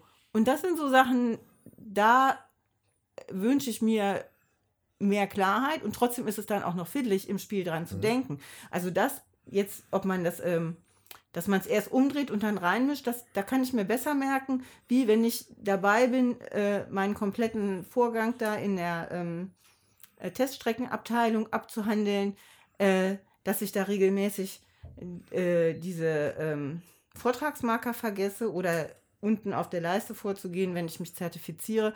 Also da merke ich einfach, das ist mir, das ist fiddelig und das stört mich. Und je weniger ich das gespielt habe, desto weniger habe ich das auch noch im Überblick. Und wenn das dann drei, jemand noch drei Züge vorbei sind und jemand anders sagt, ich kriege da einen Marker, und dann fällt mir vielleicht auf, auch ich hätte da auch noch Marker gekriegt. Und das dann wieder rückabzuwickeln, das ist voll ätzend. Ich glaube, den größten Regelfehler, den ich hatte, war in meiner Erstpartie, ähm, weil ich da die ähm, Meetingkarten falsch verstanden hatte. Also, beziehungsweise, wir haben darüber diskutiert, ähm, wie das denn zu verstehen ist und dann nochmal in die Regel gucken, dann wieder, und dann sind wir, der Konsens war an dem Abend, okay, wenn der, der, der Multiplikator mal 3 heißt, ich kriege dreimal die Punkte von allen, was ich da habe. Das heißt, du hast, äh, keine Ahnung, drei grüne Autos, da steht vier Punkte für grüne Autos und das Ganze dann dreimal. Okay, das sind dann zwölf Punkte mal drei. So ist es nicht gedacht. So, das muss man erst verstehen. Ähm, ist dann auch, aber was man hier, finde ich, ganz gut merkt, wenn, die Re wenn, wenn, wenn ein Aspekt super krass wirkt an dem Spiel, wie diese Meetingkarten auf einmal mit 36 Punkten einfach extrem krass wirkten, oder die Nutzung der Verwaltung irgendwie mega krasse Züge erlaubt hat, in denen Leute gleichzeitig Autos gebaut und gekauft haben, dann ist man angehalten, hier bei dem Spiel mal kurz in die Regel zu gucken und dann zu sehen, ach nee, guck mal, das ist ja doch eingeschränkt, weil bei den Meetingkarten war es so, du darfst halt bis zu dreimal das dann scoren, aber nicht mal, also nicht das insgesamte Mal drei nehmen. Und in der Verwaltungsabteilung darf man sich nur eine andere Abteilung aussuchen, um auch einen weiteren, um da die Züge zu kopieren, anstatt verschiedene. Ja, und das, genau, da hat, aber da hatten wir auch in der Regel, also das hatte ich auch, und da hatten wir auch hinten in der, äh, in der Regel auf der Übersicht, war es nicht klar, dann muss, hat Aline nochmal reingeblättert und hat es nochmal klar vorgelesen. Also da finde ich, dann ist es auch wichtig, das klar zu formulieren, auch auf dem Übersichtsblatt. So, wenn ich dann nur noch mal schnell nachgucken will. Dass das aber mit, zu Missverständnissen führen kann, finde ich dann bei so einem Spiel einfach anstrengend. ja, also für den Anfang ist es sicherlich immer super, super optimal. Ähm, ich glaube, das ist dem der Dichte ge geschuldet. Das Spiel ist einfach mechanisch so dicht, dass einfach da äh, Fehler sich einschleichen können. Man sollte hier nichts interpretieren, man sollte alles nochmal gut nachlesen. Dann fügt es sich aber gut zusammen. Ja? Also ich hatte heute keine Regelfragen. So, und das ist meine vierte Partie oder was, oder fünfte vielleicht. Dominik hat auch gar keine Fragen mehr gehabt. Ne, heute hatte ich auch Ja, keine ne, Fragen Also mehr. es, es fügt sich halt irgendwann. Und ähm, ja. Aber auf jeden Fall darauf achten, dass man da ein bisschen äh, konzentriert sein muss. Bei, auch bei dem, wie es in der Regel dann drin steht. Ja, auch finde ich beim Autos rausschieben, dass man dann die Marker kriegt, dass man das nicht vergisst. Das ist auch wirklich wichtig. Also, das sind, wenn man das ein paar Mal gespielt hat, dann weiß man das auch. Aber ähm, weil man sich da auch konzentriert, die ähm, Vortragsmarker zu nehmen. Ähm, wenn man da aber unbedarft ist, dann ist das ja, So ein Ding. ja, vergisst man Also, das halt. Aus meiner Sicht ist das ganz einfach so, dass hier ist ein Spiel, das ist nicht für Anfänger gedacht, das ist auch nicht für Gelegenheitsspiel, das ist für Leute, die wollen sich wirklich mit einem Spiel ausgiebig beschäftigen. Und da sind, gibt es einfach viele Punkte zu beachten. Und wenn ich nicht möchte, dass ich mich mit einem Spiel intensiv beschäftige, um damit klarzukommen, dann sollte ich mir überlegen, ob ich so etwas spiele. Also ob ich da wirklich mal, äh, sa- ich würde mir dieses Spiel nicht kaufen oder ich empfehle es nicht für jemanden, der sagt, ja, ich spiele das vielleicht ein, zwei Mal so im Jahr. Du, Ja. Dann kommst du da nicht mit rein. Da tust du dir einfach keinen Gefallen. Ja. Äh, Wenn ich mir jetzt so ein Spiel kaufe, wie ich es hier jetzt ja auch gemacht habe, dann habe ich das innerhalb jetzt, wir haben das ja auf dem Brettspielwochen zum ersten Mal gespielt. Das war Ende Februar. Wir haben jetzt Mitte April. Es war heute meine neunte oder zehnte Partie. Und man braucht vielleicht nicht neun oder zehn Partien spielen, aber ich denke mal, drei, vier, vielleicht fünf sollte man in relativ kurzer Zeit spielen, damit man auch weiß, worum es da geht, um da reinzukommen und den Reiz wirklich zu sehen. Ähm, Ich weiß nicht, da kann andere gerne nochmal was zu sagen. Es war ja jetzt im Grunde so ziemlich das erste Mal, dass du etwas derart Komplexes gespielt hast ähm, und auch, äh, wie du da reingekommen bist. Ja, also bevor ich das beantworte, äh, nochmal einmal zu Jutta zurück. Also Konzentration war ein gutes Wort. Ähm, das ist hier wirklich sehr, sehr wichtig. Also man muss sich wirklich bei jedem Zug konzentrieren. Was mache ich? Was muss ich alles machen? Und was darf ich noch machen? Äh, das ist nicht mal eben so locker flockig weg, äh, weg abmoderiert, der, der Zug, sondern man muss wirklich aufpassen, was man macht. Und äh, deswegen meinte ich eben ja auch zu eingangs gesagt, es ist wirklich gut, wenn man jemanden dabei hat, der Ja. in dem Spiel sattelfest ist und äh, dann aber auch so kooperativ spielt und sagt, hier, Ja. du hast da was vergessen, du kriegst da noch einen Punkt. Ja. Ähm, ja, zu, zu mir, also äh, ja, das allererste Spiel war es ja nicht. Wir haben ja schon einmal Food, äh, Food Chain Magnet zusammengespielt. Und wenn ich die beiden jetzt miteinander vergleiche, sind ja, glaube ich, vom, vom Weight-Rating auch ungefähr gleich. Es Kanban das auf jeden Fall zugänglichere Spiel. Ähm, einfach aus dem Grund, dass sich diese Mechanismen wirklich so schön verzahnen und man ja wirklich einen, einen logischen, eine logische Abfolge hat, wie, wie so ein Auto produziert wird, ähm, wie es dann hinterher äh, in meine Garage kommt, um es dann weiter zu testen. Ähm, das her, also da äh, hilft wirklich die Logik, aber ich stimme vollkommen zu. Ähm, hätten wir das vor einem Jahr gespielt, hätte ich nach der Hälfte abgebrochen und hätte gesagt, das ist nichts für mich. Ja, also ich meine, wir sind ja quasi eingestiegen mit Scythe. Ja. Da habt ihr, glaube ich, schon ein bisschen zu kämpfen gehabt, aber das ist halt einfach kein Vergleich. Das Da, ist da ist Scythe Kinder, einfach ein Kinderkram dazu. Ich finde, dem Spiel kann man zugutehalten, dass das ja noch ähm, ein paar Sachen hat, äh, wo man sagt, das reißt mich aus der Situation auch wieder raus. Also, und das ist ein Unterschied zu Food Chain Magnat. Du hast hier die äh, Verwaltungsabteilung, wo du reingehen kannst, wo du ähm, vielleicht in der Verwaltung eine Sache machst, aber woanders eben auch noch eine Sache machen kannst, in einer anderen Abteilung, wo dir erlaubt, vielleicht einen Fehler, den du irgendwo gemacht hast oder wo du dich verkehrt hingesetzt hast, das nochmal auszumerzen. So, und dazu kommt, ähm, wenn jemand anders äh, in der Abteilung vor dir gewesen ist und dir deine Auf Sachen weggenommen hat, dann hast du ja noch die Möglichkeit, auf der Zertifizierungsleiste vorzugehen und darüber auch noch ein paar Punkte zu machen. Und das fühlt sich dann auf jeden Fall befriedigender an als Spieler. So, wenn ich das jetzt mit dem Foodchain-Magnat vergleiche, hast du, hast du was verkehrt gemacht, ist Ende.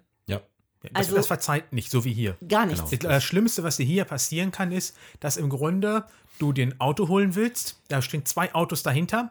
Eine Person ist vor dir dran und ihr wollt beide diese Autos haben. Ja. Und du bist quasi schon fertig zertifiziert. Das ist im Grunde bald das Schlimmste, was dir hier Ja. passieren kann. Weil dann hast du einen Todzug gehabt. Aber das, bis die Situation auftreten kann, hast du das, glaube ich, auch schon geblickt und weißt, dass das passieren könnte und überlegst dir dann, ob du noch auf den dritten Platz gehen willst, wenn die andere Person sehr wahrscheinlich hier die Autos wegschnappt. Ja. Also, äh, ne, das sind, ähm, das, das, äh, also da ist hier ein verzeihendes Element bei. Und das finde ich auch wiederum gut, weil, ähm, also Foodchain-Magnat finde ich, also mag ich nicht besonders. Also würde ich mitspielen, aber brauche ich nicht wirklich. Ich glaube, was ich, was ich bei diesem Spiel super finde, für mich persönlich, ist, dass es mich nicht überfordert. Das hört sich jetzt komisch an. Aber wenn ich jetzt, bei Food Chain Magnat habe ich einmal gespielt vor langer Zeit, ich fühlte mich mega überfordert. Ähm, Root, letzter Podcast, hat mich überfordert. Fühlte ich mich überfordert. Die, was die anderen noch zu verstehen und nee, habe ich nicht verstanden. Das hier, wir spielen alle nach den gleichen Regeln. Etwas, was ich normalerweise eigentlich gar nicht so bevorzuge, aber hier funktioniert es einfach gut, weil alle mit diesem Uhrwerk irgendwie zu ringen haben. Und äh, irgendwie habe ich das Gefühl bisher, das hier auch irgendwie besser blicken zu können. Zumindest, worauf es ankommt. Oh, jetzt gehen die Hände hoch. Wie findest du das denn im Vergleich zu einem Rosenberg? Weil hier ist dir ziemlich genau vorgeschrieben, was du im Grunde Ja. machen musst. Ja. Und es, du hast ja auch nicht diese Varianz von Partie zu Partie. Du wirst hier immer diese Abteilung nutzen müssen. Es geht nicht ohne. Du kannst natürlich mal sagen, okay, ich hoffe jetzt einfach mal die gesamte Partie, dass die Autos, die ich brauche, rausgeschoben werden. Da bin ich mir ziemlich sicher, das wird nicht für die ganze Partie das Glück sein. Es hat nicht immer ein, André, ein Andreas mit am Tisch sitzen. Und bei einem Rosenberg, da kannst du ja bei Odin zum Beispiel einfach sagen, ja, heute probiere ich es extrem auf Auswandern zu gehen. Ah nee, diesmal gehe ich extrem auf die Inseln. Ähm, Und du magst ja das eigentlich bei Rosenberg. Und das ist ja sehr konträr dazu. Wie findest du das? Ja, also das glaube ich, was ich gerade in dem Nebensatz gesagt habe, dass es eigentlich gegen das geht, was ich normalerweise mag, hier aber irgendwie funktioniert. Ähm, die, die, diese ewige Diskussion, die ich hier immer aufmache, zwischen alle machen das Gleiche und behindern sich gegenseitig und äh, gegenüber beim Rosenberg-Spiel kann ich mich entfalten, freue mich um meine Sachen, freue mich um meine kleinen Siege und bin dann zufrieden. Kann, ist es in dem Fall ein Kuriosum, Kanban e.V. für mich. Dass es halt so gut für mich funktioniert. Ich glaube, es liegt ein bisschen daran, dass halt alle wie so. Ja, ich komme immer wieder zu dieser Uhrwerk. Ja, du spielst Metapher gemeinsam irgendwie, du wirst auf die anderen angewiesen, aber eigentlich willst du sie gar nicht da haben. Aber du, ohne geht's halt einfach nicht. Du, du machst ja, du, du machst ja, du machst das Gleiche wie die anderen, aber zu anderem Zeitpunkt. Ja. Vielleicht ist es das auch ein Punkt. Ja. Ne? Es machen nicht alle gleichzeitig immer das Gleiche, sondern okay, jetzt macht der eine gerade das, weil er auch einfach gezwungen ist, da irgendwann mal was anderes zu machen wegen den Zugregeln. Und dann kann ich wieder was machen. Und das- ich, ich finde, es fühlt sich einfach für mich sehr gut an bei dem Spiel. ähm, Ja, ähm, da, da das ja jetzt wirklich mein erster, mein, meine ersten Berührungspunkte mit Lacerda sind und äh, ich persönlich jetzt finde, dieses Wort Lacerda schwebt ja jetzt auch seit einem halben Jahr, Jahr, seitdem ich es ungefähr kenne, äh, über mir und war für mich immer so Begriff für, das ist wirklich das Hardcore-Level, an das ich mich mal irgendwann ranwagen möchte. Ähm, und ich jetzt finde mit Kanban e.V., es ist schon gut zugänglich. Äh, Es war jetzt meine zweite Partie. Ich fand jetzt nicht, dass ich irgendwie überfordert war, sondern für mich verzahnt sich das auch alles ganz gut. Wie würdet ihr denn die anderen so bewerten oder was, wie würdet ihr denn sagen, soll man, sollte man hier mit einsteigen oder gibt es noch andere, womit man lieber einsteigen sollte?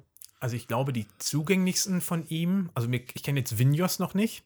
Ansonsten habe ich alle einmal gespielt.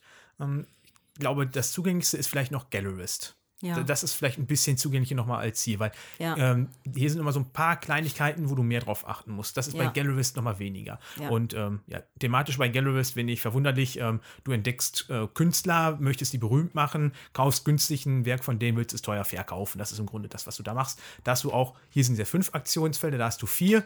Und ähm, da gibt es auch den Kniff, wenn du dann halt da bist und du hast da auch wieder nur eine Figur. Das finde ich auch so, ein, Ja. wo ich den ersten Lacerda gespielt habe, da, da denkt man so, ja, das ist ein Worker-Placer und dann setzt du deinen Arbeiter ein. Und dann denkst du, ja, aber wie ein Arbeiter? Du hast dir einen einzigen Arbeiter und bis ich wirklich gerafft habe, dass du dir einen Arbeiter einsetzt und damit das ganze Spiel machst, das, das kannte ich vorher nicht. Das fand ich echt beeindruckend. Zurück zu Gallerist. Du setzt ihn da ein, machst seine Aktion und wenn jemand anderes dahin geht, darf er dich da wegschieben und wenn er dich rausschiebt, dann darfst du quasi die Aktion dann nochmal machen, wenn du möchtest. Ja. Wenn du selber von da aus weggehst, woanders hin, dann darfst du da einen deiner Assistenten hinstellen, um dann später, wenn der verschoben wird, auch nochmal die Aktion zu machen. Das ist super interessant. Nicht, Möchtest du da noch mehr zu ergänzen oder? Das ist schon wieder etwas länger her, aber ich fand es einsteigerfreundlicher. Ja. Auf jeden Fall. ähm, Das Thema liegt mir auch mehr, muss ich dazu sagen. Und du hast halt nicht so viele. Ähm, es ist nicht so viel Kleinteiliges noch anschließend in jeder Abteilung. Ja, also ich fand, ähm, es ist eigentlich immer das Gleiche. Ähm, wie der Dominik gesagt hat, du wirst rausgeschoben, du kannst noch Nebenaktionen machen und die sind halt auch relativ ähnlich. Das ist nicht so viel. Ähm, entscheidungslastig, außer vielleicht, was ist auf den Plättchen drauf, die ich da habe. Mhm. Ja, oder die ich mir nehmen will oder so, oder wo ich äh, was Bestimmtes machen will. Das macht es für mich persönlich überschaubarer. Mhm. So, weil, ja, Und ansonsten gibt es ja dann noch Lisboa. Das wird ja von vielen als sein Bestes angesehen. Und das ist dahingehend ganz anders, dass du das mit Karten steuerst. Und du hast im Grunde dort drei Felder, wo du hingehst. Das ist einmal der König, der Stadtverwalter und ich glaube der Baumeister, weil das spielst ja na, äh, Lisboa wurde, oder beziehungsweise Lissabon wurde ja irgendwann von einem Erdbeben zerstört und du sollst jetzt die Stadt wieder aufbauen. Und im Grunde äh, gehst du dann dahin zu einem und machst entweder die zwei Nebenaktionen, wenn du die Karte bei dir an dein Board gespielt hast, oder du machst ähm, die Hauptaktion und eine Nebenaktion, wenn du halt direkt zu denen gehst. Und da kommt es auch wieder dahin zu, dass du als die anderen mit kopieren darfst. Und das ist halt auch immer wieder so eine Art Nebenaktion. Das ist halt auch immer wieder, hier war es jetzt nur ganz minimal mit den Büchern. Äh, bei Generalist ist es mit diesem Kopieren, das ist, wenn ich rausgeschoben werde. Da kannst du halt direkt eine Marke abgeben, um auch dabei die Aktion dann direkt auch nachzuahmen. Das ist auch super interessant. Finde ich vom Thema her super spannend. Ähm, fand ich auch recht zugänglich, aber schon auch nochmal ein bisschen überkannbar. Und On Mars war ja lange Zeit den, den ich im Grunde am besten kannte. Finde ich merklich hier über Kanban, weil es viel mehr kleinteilige, fisselige Regeln noch hat. Teilweise schon wirklich ins, für mich, das negativ behaftete, kompliziert abdriftet. Ähm, hier kann man, sage ich zum Beispiel, da bin ich mir sicher, meine zweite Partie war fehlerfrei. Bei On Mars weiß ich, das war frühestens die fünfte. Also das ist wirklich mehr drauf zu achten.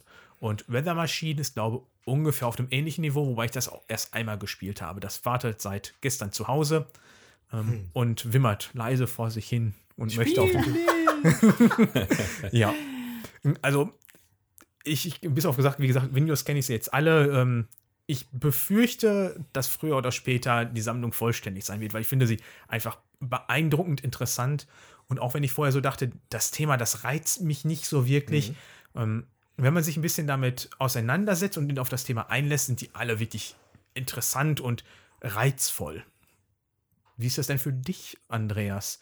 Du warst ja immer so, ah, ich will Lacerda, ich möchte Lacerda spielen und ah, Ja. wann spielen wir dann jetzt? Ich möchte das jetzt endlich machen und ah, du hast ja äh, quasi jede Folge, in, äh, Alle jedes wenn wir hier waren, ja, hast du ja immer wieder weiter gebohrt, gebohrt, bis äh, wir alle umgekippt sind. ähm, Und jetzt sind alle begeistert von dem Spiel. Insofern super. ja, äh, aber willst, willst du jetzt auch noch haben die wir weiteren? doch nicht gesagt. Möcht, bist du jetzt auch auf einem Level, wo du sagst, okay, das hat mir jetzt zugesagt, auch dieser Spielart, und du hast auch Bock auf die anderen, oder bist du jetzt erstmal sagst, oh, Okay. das eine reicht mir hier? Ähm, also, Kanban e.V. Ähm, ist ein Gewichtslevel, eine Gewichtsklasse, auf der ich normalerweise nicht boxe. So. Ähm, es funktioniert aber wahnsinnig gut für mich. Und es hat mich, macht mich eigentlich nur neugieriger auf alle möglichen anderen Sachen, die Lacerda gemacht hat. Ja? Ähm, The Gallerist finde ich allein schon durch diesen, was, was gerade erwähnt worden ist, mit diesem Bounce-Effekt und so, dass man dann Sachen kopiert. Hey, bin ich sofort dabei, würde ich sofort spielen. Habe aber das Gefühl, hiermit auch erstmal gut bedient zu sein, weil man muss für so ein, so ein komplexes, ja, kompliziertes Spiel nicht, also für so ein anspruchsvolles Spiel, das ist ein schönes Wort, für so ein anspruchsvolles, anspruchsvolles Spiel auch die Leute haben, die es dann auch Bock haben mitzuspielen. Ähm, wir haben es zu zweit schon gespielt. Es war dann okay. Ähm, ist aber, glaube ich, halt nichts für, wenn man von der Arbeit kommt. Ja? ich mal, noch Ja, geh dann wieder. ähm, und daher bin ich jetzt quasi jetzt erstmal noch, glaube ich, lange Zeit erstmal begeistert beschäftigt mit diesem Kanban e.V. Ähm, ja, also ich finde es super und ich freue mich, dass wir das tatsächlich dann doch noch vor Mhm. August hier hingekriegt haben. Also man muss halt wirklich Bock auch auf diese Spiele haben, habe ich ja eben schon gesagt. Ähm, Und ja, jetzt zum Beispiel letztes Wochenende hatte ich mich ja mit äh, Jens und Stefan getroffen, guten Tag und auch an Hanna natürlich, die war ja auch da, wobei die bei denen hier raus ist, also hat sie einfach kein Interesse dran. Wir waren ja so bekloppt, wir haben dann äh, Freitagabends irgendwie um 6 Uhr mit Weather Machine angefangen, haben danach dann äh, Galleries gespielt, sind um halb drei ins Bett gegangen und am nächsten Morgen mit Lisboa weitergemacht. Ähm, und vorher als Einstieg haben wir ja noch äh, Klong und Concordia gespielt. Also da, wir drei haben da einfach Bock drauf, das zu machen, aber das braucht man halt wirklich, weil ich glaube, anspruchsvoll trifft es wirklich sehr gut. Und gerade wenn du die Spiele neu lernst, dass du da wirklich Bock drauf hast, so viel hintereinander zu machen, äh, da musst du im Grunde einen kleinen Sprung in der Schüssel für haben. Vielleicht auch einen größeren.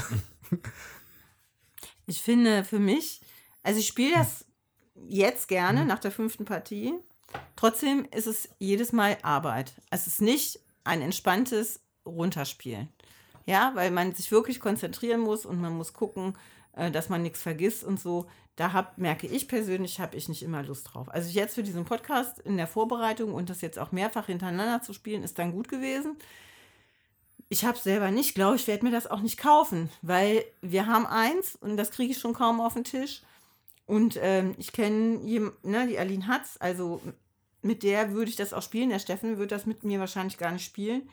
Und wie gesagt, ich finde, das ist nicht mal eben locker fluffig runtergespielt oder äh, einen netten Nachmittag verbracht. Ja, da muss man wirklich Lust drauf haben, da muss man klar haben, dass man äh, viel Gehirnschmalz da investiert und dass man nach diesen zwei oder drei Stunden, je nachdem mit wie vielen Leuten und wie, wie viel Grübler man hat und wie lange man das spielt, dass man da auch erstmal K.O. ist. Ja. Ja. Wo, wobei, wie man ja sagen muss, wir haben hier jetzt gerade zwei Stunden an diesem wirklich anspruchsvollen, komplexen Spiel gespielt. Da haben wir auch, wenn wir in Dune spielen, da sitzen wir mindestens genauso lange da dran. Ja. Ja, aber Also- da sind einfach mehr, äh, also ich, bei Dune sind einfach mehr Phasen, wo du vielleicht auch noch mal entspannen kannst. Mhm. So, und hier kannst du das nicht. Und hier musst du wirklich aufpassen bei jedem Zug, dass du nichts vergisst. Und das finde ich ist Arbeit. Ja. Ja, das ist nicht mal eben locker abgehakt. Das ist wirklich Arbeit. Während andere Spiele vielleicht dann auch leicht zu überblicken sind ähm, oder man hat dann irgendwie eine Strategie oder man überlegt sich dies und das, geht das hier nicht, weil du musst wirklich jedes Mal gucken, was machen die anderen und wenn es vergisst, dann schnappt dir einer deine Aktion äh, vor der Nase weg. So, ja. Und das darfst du auch nicht vergessen, bei den anderen noch zu gucken, während du überlegst, was will ich selber denn vielleicht noch machen. Ja, oder wie ist meine äh, Strategie, Punkte zu machen. Und das finde ich ist, das ist nicht mal eben so. Und ähm, ja, also ich sehe das mit gemischten Gefühlen, für mich persönlich, muss ich sagen. Ja, ich äh, kann nicht sagen, dass das ein schlechtes Spiel ist, sondern das ist ein gutes Spiel, für mich in Teilen etwas kleinteilig in der Abarbeitung, sage ich jetzt mal. Ähm, aber ich habe da nicht immer Lust drauf und das finde ich ist auch nochmal ein Punkt. Und zum wirklichen Spiel, wo ich sage, boah, das ist ein super Spiel, das kann ich immer spielen, das ist es für mich nicht. Ja, also wenn wir jetzt in zumindest in eine Bewertung schon mal reinrutschen. Natürlich ist das kein Spiel für jeden Nachmittag. Ich glaube, das soll es aber auch nicht sein. Und das ist auch nicht den Anspruch, den man hat, wenn man sich das kauft, glaube ich. Das ist, ich möchte jetzt eine absolute Game Design Perle mal spielen, wo wir allen mal zeigen können, was es für krasse Brettspiele gibt und äh, mich wirklich mal zwei Stunden lang fordern. Ja? Du kannst, lässt dich runterspielen, dafür ist es nicht da. das hab, darum ging es mir auch nicht. Also mir ging es schon darum zu sagen, dass das kein schlechtes Spiel ist und dass das gut ist, aber dass ich persönlich dann immer Lust drauf habe. Ja, es ist einfach nicht deine Art von Spiel fürs Genau. regelmäßige Spielen. Ja, So, ist ja und, vollkommen legitim. Äh, da, genau, also das heißt nicht, dass ich das Spiel jetzt schlecht mache oder dass, Nein, das hat, dass glaube ich- auch keiner so aufgefasst, sondern es ist einfach, du siehst den Reiz in diesem Spiel, du weißt, wofür es ist, wer es interessant finden wird, nur Ja. du gehörst nicht zu dieser Zielgruppe. Genau, Das ich- ist es im Grunde Genau, einfach. ich werde das, also ich kann mir das auch vorstellen, noch häufiger zu spielen darum. Ne, Mhm. aber es wird für mich nicht in einer äh, ekstatischen Freude äh, Mhm. also äh, äh, enden, weil ich halt immer die Arbeit und die hohe Konzentration da drin sehe. Das habe ich bei anderen Spielen nicht. Bei Arche Nova, äh, Nova habe ich das nicht, beim Five Tribes habe ich das nicht. Ja, da, das, das ist für mich einfach anders. Das, ist, das macht das Spiel ja trotzdem nicht schlecht. Aber ich finde das auch wichtig zu differenzieren, ähm, wie äh, unterschiedlich das einfach aufgenommen werden kann. Also, wer Interesse an diesen Spielen hat, sollte erstmal schauen, dass er im Grunde mitspielen kann, im Idealfall. Weil die sind nur in einer Preiskategorie, ähm, da weiß ich nicht, ob man die einfach auf gut Dünken ausgeben möchte. Ja, das kommt noch dazu. Ja. Und gut, ich meine, man kann sich relativ sicher sein, man wird sie gebraucht auch wieder los. Das ist nicht das Problem. Aber ähm, ich kenne es selber von mir, wenn ich ein Spiel sehe und das ist dann wie 10 Euro unter dem Neupreis angeboten, dann soll ich dann da noch 7 Euro Versand für zahlen. Äh, kaufe ich jetzt für 3 Euro das Neue oder dann doch das Gebrauchte? Ist dann halt höchstens aus äh, ökologischen Gesichtspunkten, dass ich sage, ich möchte trotzdem das Gebrauchte nehmen. Ähm, Von daher sollte man vielleicht gucken, dass man das, wenn man Interesse daran hat, irgendwo mitspielen kann. Das empfehle ich schon, außer man weiß schon genug darüber. Äh, ja. Ja, guckt es euch auf jeden Fall vorher einmal gut an. Ähm, ja, aber jetzt will ich noch trotzdem noch ein bisschen drauf rumreiten. Also, äh, wie gesagt, vom Design her, ich hatte mir viel davon versprochen, ja, also auf, auf der reinen Game Design-Ebene, und es hat auch vollständig geliefert für mich. Ähm, ob die anderen Lacerda-Spiele so sind, ich hoffe auch. Das wäre nur super gut für Leute, die diese Spiele haben. Ich finde, das hier ist ein, was Besonderes, wie wahrscheinlich alle was Besonderes sind. Ich habe jetzt noch mal so ein bisschen drüber, drüber nachgedacht, warum, warum funktioniert das hier für mich, anstatt meinem normalen Spielgeschmack. Ja? Ähm, Lacerda führt die Spieler in, zumindest bei Kammern e.V., sehr nah aneinander in, in einem Worker-Placement-Spiel. Er führt die Lernen sehr nah aneinander, weil die Felder so begrenzt sind, weil alles irgendwie miteinander verzahnt ist und funktioniert. Und dann ist es, glaube ich, das, was mich hier so fasziniert und was ich so gut finde. Während bei anderen Worker Placements, wenn es dann konfrontativ wird, geht es einfach nur darum, ja, der, der, das, das Plättchen hat einer jetzt vor dir weggeklaut. Hier bewegt sich viel mehr, finde ich. Und ähm, Du kannst hier auch besser schon überblicken, was haben die eventuell vor. Die stehen jetzt in dieser Abteilung. Dann werden die wahrscheinlich danach diesen Schritt machen. Das finde ich, hast du bei einem reinen Worker Placer nicht so. Wenn du da eine Hülle und Fülle an Feldern hast, wie bei einem Odin zum Beispiel, dann kannst du abschätzen, okay, der wird eventuell diese Runde irgendwie da oben was machen, aber welches der drei Felder nimmt er dann wieder? Oder macht er vielleicht doch erst da unten die Aktion? Das ist da nicht so deutlich vorhersehbar wie hier, finde ich. ja, ja, ist wirklich so. Ähm, Finde ich auch. Man kann sich hier wirklich in die Züge von anderen reindenken. Ist, es hat nichts mit Glück zu tun, was ich auch angenehm finde. Ja, also wenn man jetzt noch würfeln müsste, dann würde ich direkt sagen, pack das Ding weg. Das passt da nicht zu. Ne? Aber manche machen es halt. Ne? Und dann bin ich ja meistens immer raus. Mhm. Ähm, und während ich dann sowas wie so ein Rosenberg, Odin oder sowas, das ist dann für mich entspanntes Runterspielen. Ja, dann mache ich das, worauf ich Bock habe, puzzle mir so ein bisschen ein, habe ich meine Horn, ja, nein, vielleicht. Schönes Spielerlebnis für mich. Hier möchte ich mich fordern, wenn ich das spiele. Da möchte ich das mit anderen wirklich erfahrenen Brettspielern spielen. Das war ein cooles Erlebnis mit euch, das zu spielen. Und halt mich da jetzt richtig mal drauf committen, ohne dass es halt ein 5-Stunden-Spiel ist. Ja. Es ist immer noch überschaubar. Es sind, es sind hochkonzentrierte zwei Stunden, aber dann ist es auch durch. Und ähm, finde ich auch mega gut an dem Spiel. Ähm, ich muss noch weiter Gedanken sortieren. Ich sag gleich noch mehr dazu, glaube ich. Wie findest du es denn, André? Ja, also ich würde es auch aus zwei, zweierlei Gesichtspunkten bewerten. Also ich bin da auch auf der Seite, oder nicht ganz auf der Seite von Jutta, aber auch, ich tendiere darüber. Also ich würde es mir. Mitschwingen mit meinen Ja, genau, ich, Argumenten, ich, ja? ich, ich schwinge da auf jeden Fall mit, ja. äh, bin da im selben Fahrwasser. Ähm, um, um noch mehr Fluss Haben wir euch zu jetzt sagen, haben wir noch ein paar, ein paar mehr Metaphern. Ich habe gerade überlegt, ob ich, in, äh, ob ich noch irgendeine eine, eine Produktionsmetapher finde, aber nee. Ähm, also ich würde es mir privat auch nicht kaufen, äh, weil ich auch nicht äh, sehe, dass ich das mit vielen Leuten spielen könnte. Also klar, mit, mit Dominik gar kein Problem, aber der hat's ja. Und ähm, dafür ist es mir dann doch zu anspruchsvoll, als dass ich es wirklich häufig auf den Tisch bringen würde. Aber ähm, wenn jetzt einer sagen würde, hier, hast du Bock mitzuspielen, würde ich immer Ja sagen. Also da hat es mir wirklich sehr, sehr gut gefallen. Deshalb würde ich da auch so ein bisschen differenzieren. Also es ist auf jeden Fall ein, ein, ein sehr, sehr gutes Spiel. Ich habe keinerlei äh, ja, irgendwie Designfehler oder sowas feststellen können, wo man sagen kann, ah, das ist aber nicht so schön gelöst, weil da hat man irgendwie einen unfairen Vorteil. Nee, es ist e- egal, was man macht, es ist irgendwo gut gebalanced. Das sieht man ja auch an unserer Punktzahl. Wir sind alle irgendwo relativ nah aneinander. Also es ist keiner, der irgendwie 100 Punkte Vorsprung hat. Hätte ich noch ein schwarzes Auto mehr gehabt, wäre es noch mehr miteinander gewesen. Ja.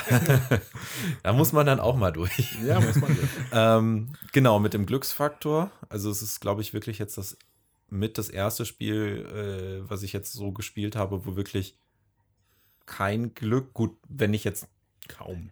Kaum Ja. Glück, ich hatte, ich hatte die eine Runde sehr viel Glück, dass du das Nee, da, da hattest, ja, ja. dass du mir den Kauf ermöglicht hast, aber sonst, ähm, also es hat mir wirklich sehr, sehr gut gefallen. Ähm, auch vom, vom, vom optischen her, vom, vom reinen Material her, äh, ist es wirklich ein wirklich sehr, sehr schönes Spiel.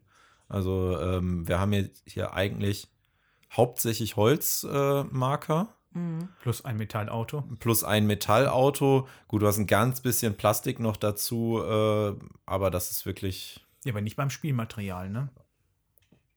Stimmt, Das stimmt, Spielmaterial stimmt, ist nur stimmt. aus Holz. Das, der Kunststoff ist im Grunde nur das Insert. Stimmt, ich hatte jetzt hier gerade auf, auf diese kleine Schlösser äh, geschielt, die man sich freispielen kann, aber die sahen aufgrund der, der Silberoptik nur so ein bisschen kunststoffig aus, aber das ist alles Holz. Ähm, oder halt Pappe. Ähm, die eigenen Boards vor einem, es ist ein hochquali hochqualitativer Stuhl-Layer. Also, es ist wirklich, dem, dem Preis ist es auch wirklich wert. Ähm, aber wie, wie gesagt, ich würde es persönlich nicht dafür ausgeben. Ähm, und für einen ruhigen Spieleabend nach der Arbeit würde ich auch, glaube ich, immer lieber zu was Seichterem tendieren. Aber jetzt so an einem Wochenende, wo man sich dann Ja. darauf wirklich committet und hat Bock, das zu spielen, wäre ich immer wieder dabei. Also da ist es wirklich ganz, also ganz hohe Kunst, das Spiel. ja, gen- also vielleicht nochmal wirklich noch zwei Sätze zu der Ausstattung. Das ist die äh, Eagle Griffin Version, wie bei Skellig dann rausgekommen ist. Ne? Genau, jetzt Skellig macht ja im Grunde für die ganzen Sachen den Vertrieb und die Übersetzung. Und äh, Eagle Griffin hat sich da schon nicht lumpen lassen. Es ist alles mit Inserts, mit Schälchen, mit einem fetten äh, roten Deckelchen, wo alles perfekt reinpasst. Ähm, ich bin immer ganz erstaunt von diesem Marker hier. da könntest du eine Tür mitstoppen. ja, so groß ist der, der von dem äh, von den Meetings. Ähm, ja, also ausstattungsmäßig ein Knaller. Ich finde auch, dass man nicht genug wertschätzen kann, was Ian O'Toole da an Ja. äh, ähm, gestalterischer Arbeit geleistet Ja. hat, dass es halt durchschaubar bleibt, das Spiel. Ja, es ist. Ja. Also ich finde, bei allen Laserders ist das so, wenn du auf dem Internet oder im Internet Bilder anguckst, wirkt das schnell unübersichtlich und du kannst dem nichts abgewinnen und findest das überfordernd. Wenn du vor diesem Spielbrett dann aber siehst, dann erkennst du erstmal, was da für eine Glanzleistung vollbracht wurde von dem guten Mann. Und wie intuitiv du da schnell reinkommst. Wenn du einmal das erklärt bekommen hast, dann verstehst du im Grunde auch die Ikonografie. Und teilweise, wenn du da ein bisschen Erfahrung mit der schon hast, kannst du auch immer wieder gucken, okay, dieses löst jetzt das aus. Du verstehst nicht, warum und was und was dahinter steht. Was da- aber, was das bedeutet. Aber du weißt, das hängt mit dem zusammen und sowas. Und das hinzukriegen, das ist echt eine Glanzleistung. Ja, Ja, und, und, das dieses, und, dieses, und dieses mechanisch dichte Spiel dann auch nicht zu überfrachten mit Illustrationen so. Ja? Ja. Das ist jetzt, sagen wir mal, es ist ein cleanes Design so. Ja? Das ist, da ist nicht noch ein Fantasy-Wald oder noch ein Monster oder so. Mhm. Es ist ein, es ist, passt zum Thema, es passt zur Usability und es passt einfach perfekt zu Mhm. Kanban e.V. Also alleine zum Beispiel schon mal die Aktion, dass wenn du dir ein Auto nimmst, dass das in mit einem kleinen Quadrat da abgebildet ist, dass da steht, wenn du ein Auto nimmst, kostet es 1, 2, 2 oder 3 Schichten. Du nimmst das äh, hinter dem Safety Car weg und nach deinem Zug setzt du pro gekauften Safety Car, äh, äh, pro gekauften Auto das Safety Car einen Schritt weiter. Das sagt das gesamte Bild. Und das erstmal hinzukriegen, das finde ich, da gehört ordentlich was zu. Ja, also das ist wirklich sehr gut gemacht. Die Ikonografie auf dem Board ähm, ist super und auch die Übersichtlichkeit aufgrund der unterschiedlichen Farben der ähm, Miepel, der Marker, das äh, ist super. Also ich sag mal, die einzige Farbe, die irgendwie doppelt ver äh, verwendet worden ist, ist hier das Türkis mit dem normalen Blau. Das ist relativ ähnlich. Den Rest kann man äh, ganz gut auseinanderhalten. Und ansonsten sind halt auch noch Icons drauf, so, ne? Ähm, sodass da wirklich kein, ähm, keine Zweifel bestehen, was gehört wohin. Ja, genau. Und, und allgemein die ganze Präsentation lenkt einfach nicht davon ab, was es einfach für ein designtechnisches, ich würde sagen, Meisterwerk ist. Ja, dem widerspreche ich auch nicht.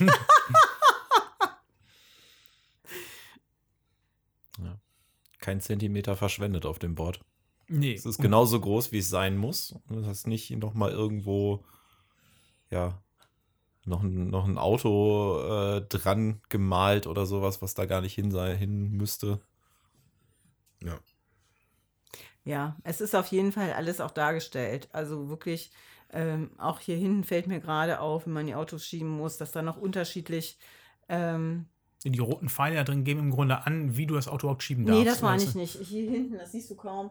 Wahrscheinlich von da, dass da unterschiedliche Ach ja, Sachen ja, ja, ich kenn- werden müssen Mhm. und äh, dass man auch gucken muss, was ist da hinten ähm, Mhm. schon ähm, an Teilen im Auto eingebaut, Mhm. was man dann erstmal wieder reintun muss, damit das Auto sich auf der Straße fortbewegt. Ähm, also das sind überall, sind da kleine Erinnerungen ähm, eingebaut, damit man das halt auch sieht. So, das ist schon sehr äh, gut gemacht. Alle schweigen. Zufrieden. Ja, der Dominik muss nur sagen, wie er das Spiel findet. Soll ich das? Ja, also, ah, ich glaube, das hat man im Grunde Crap. jetzt schon gehört. Das gefällt mir einfach. Ich spiele auch ein so ein komplexes Spiel in dieser kurzen Zeit nicht so häufig, wenn es mir nicht zusagt. Ähm, ein Gutes tut dazu der Herr äh, Turci oder Turzi. Der hat nämlich hier einen hervorragenden Solo-Modus gemacht. Ähm, Im Grunde hat, spielt man gegen den Herrn Vital äh, und den Herrn David, also sprich äh, David äh, Turzi und Vital Lacerda und muss für die im Grunde die Arbeiter dann einsetzen. Dazu deckt man nur eine Karte auf, dann weiß man, wo die hingehen. Ähm, die schnappen einem dann äh, natürlich genauso gut die Arbeitsplätze weg und muss dann für die das abhandeln. Das ist ein bisschen anders, wie die die abhandeln, als man das eigentlich macht. Das hat bei mir so eine Partie gedauert, bis das wirklich saß. Aber danach war das super intuitiv aufdecken, okay, die machen jetzt das und dann läuft das. Ähm, es hält allerdings natürlich auch auf, wenn ich quasi für zwei andere Leute die Arbeiter einsetze, die Autos verschiebe, die Marker äh, hier hinsetze, dann wieder hier verschiebe, ähm, sodass ich auch im Solo-Spiel meine anderthalb Stunden brauche. Aber im Gegensatz zu euch habe ich das nach Feierabend gespielt und hatte total Spaß daran. Äh, also für mich ist das einfach eine Wohlfühlklasse. Ich fühle mich da richtig wohl drin, dass ich äh, nach Feierabend, äh, wenn es zeitlich bei uns passt, dass ich mich dann da für meine anderthalb, zwei Stunden in mein Räumchen verziehe und dann spiele ich das einfach. Und dann äh, war das auch, glaube ich, jetzt drei Wochen am Stück aufgebaut und habe ich immer wieder mal da gespielt. Und ja, da, da gehe ich einfach drin auf. Ich glaube, das ist aber auch kein Geheimnis, dass das hier genau das ist, woran ich Spaß habe. Ich finde es elegant gelöst. Ähm, Ich finde das Thema ansprechend. Äh, Es macht mir einfach richtig Spaß. Und ich habe mir nicht ohne Grund, nachdem ich beim letzten Wochenende Weather Machine gespielt habe, direkt das dann äh, gekauft. Gut, ich hatte ein Schnäpp Schnäppchen, in Anführungszeichen, in, in diesem Verhältnis ein Schnäppchen gemacht.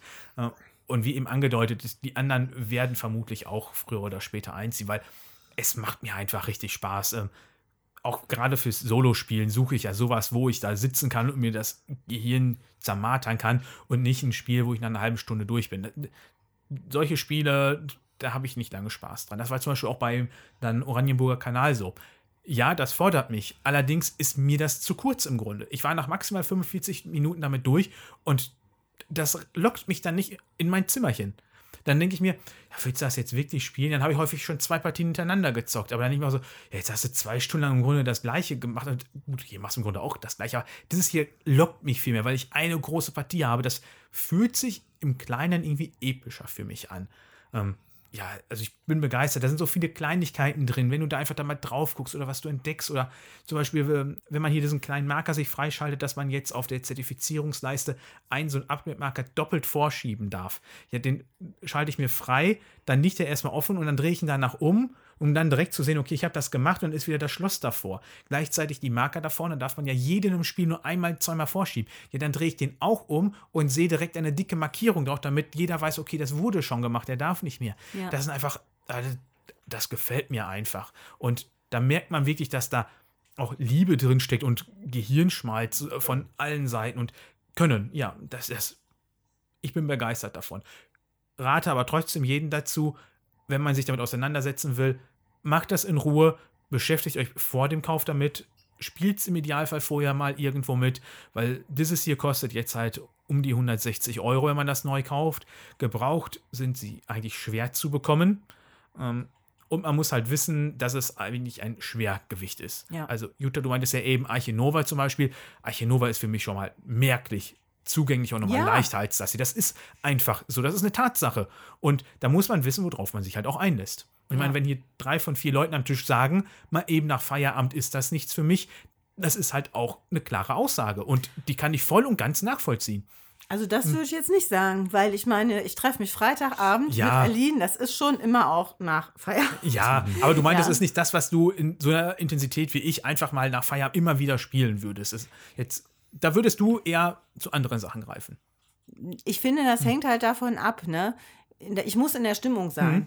Das ist so ähm, mein Ding. Wenn ich mich vorher darauf committe, wir spielen das heute, dann ja. Hm. So, aber ähm, wenn ich mich irgend mit irgendjemand zum Spielen verabrede und äh, würde und dann so spontan, hm. käme das wahrscheinlich nicht auf. Also ich muss oder würde mir wünschen, sag ich mal, mich da vorher darauf einlassen zu können. Oder mhm. wenn ich auf ein Brettspielwochenende fahre und weiß, okay, ich habe die Möglichkeit, das zu spielen und ich habe aber auch noch Zeit, andere Sachen zu spielen, dann würde ich das auch spielen. Mhm. Ja, weil jetzt habe ich die Regel schon mal drauf.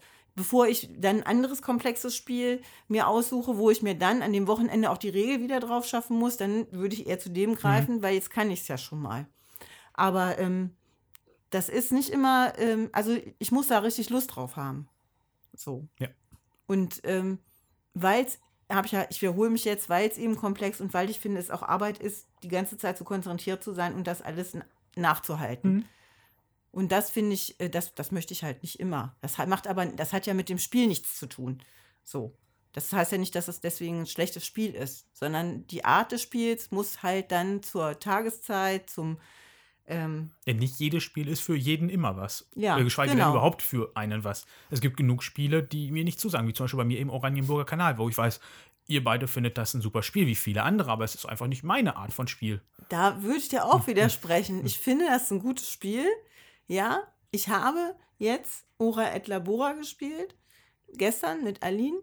Und ich muss sagen, wenn ich die beiden vergleiche, für mich sind die vom Handling oder von dem, was man macht, man puzzelt sich da was aufs Brett und man kriegt irgendwann Siegpunkte dafür, relativ ähnlich. Aline sieht das nicht so.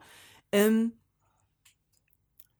dann würde ich in der Zweispieler-Variante auf jeden Fall den Oranienburger Kanal bevorzugen, weil der ein klareres äh, Handling hat. Ja, von dem bin ich jetzt dran, ist der andere dran. Das ist da viel besser gelöst. Deswegen zieht bei uns jetzt Ora et Labora aus. Also wenn das jemand haben möchte, der wendet sich bitte an die Würfelwerfer. Ähm, dann kann man sich über den Preis ähm, einigen oder über Discord auch direkt gerne an mich.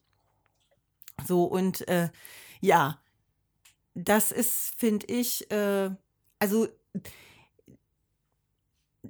das hängt halt auch mit der äh, Tageszeit zusammen. Ich so und ich finde jetzt Oranienburger Kanal ist kein schlechtes Spiel, ist aber auch nicht, dass Herr Rosenberg das Rad neu erfindet. So, ja, das, da kann man in einem anderen Podcast sich vielleicht noch mal drüber unterhalten. So, aber ähm, äh, ja, das wollte ich einfach nur klarstellen. Also ich finde Oranienburger Kanal immer noch super. Gut. Puh, gut. Machen wir dann ein Schleifchen drum. Haben wir das Stündchen schon voll? Ja, ja, ja, ist schon, schon ein großer Junge geworden. Plus minus. Plus, minus. Ja. Ähm, Ja, auf jeden Fall freuen wir uns über eure Kommentare, die ihr uns per E-Mail schicken könnt an Würfelwerferpodcast at gmail.com mit UE. Oder ihr meldet euch bei uns über Discord, wo sowohl der Andreas, der Dominik und ich uns freuen, mit euch zu sprechen, aber auch andere Leute da noch da sind und ihren Kommentar abgeben. Ich bin auch dabei. Ah, Entschuldigung, André, ich habe dich vergessen, das wusste ich nicht. Ich bin auch bei euch auf dem Discord. Bald sind alle da. Gut. Äh, ja, und wenn ihr lieben Autobauenden da draußen fünf Mercedes-Sterne, nee, das ist nicht gut, ne? Dann brechen die die jetzt ab und schicken die hier hin. Das, Es, gibt ja keine mehr dran. Also, äh, du machst doch keine Werbung bitte für ein anderes Auto. Es ist schließlich ein, ist ein, ist ein IV. japanisches Design. Ganz doch nicht ein deutsches. Ja, äh, jedenfalls, ähm, wenn ihr fünf Sterne für uns überhaupt, äh, lasst sie uns doch mit einem kleinen Review bei Spotify, Apple Podcast oder dem Podcast-Anbieter eurer Wahl. Das wird uns sehr helfen, noch mehr so tolle Zuhörer wie euch zu bekommen. Und in diesem Sinne sagen wir Tschüss, macht's gut, bis bald. Tschüss.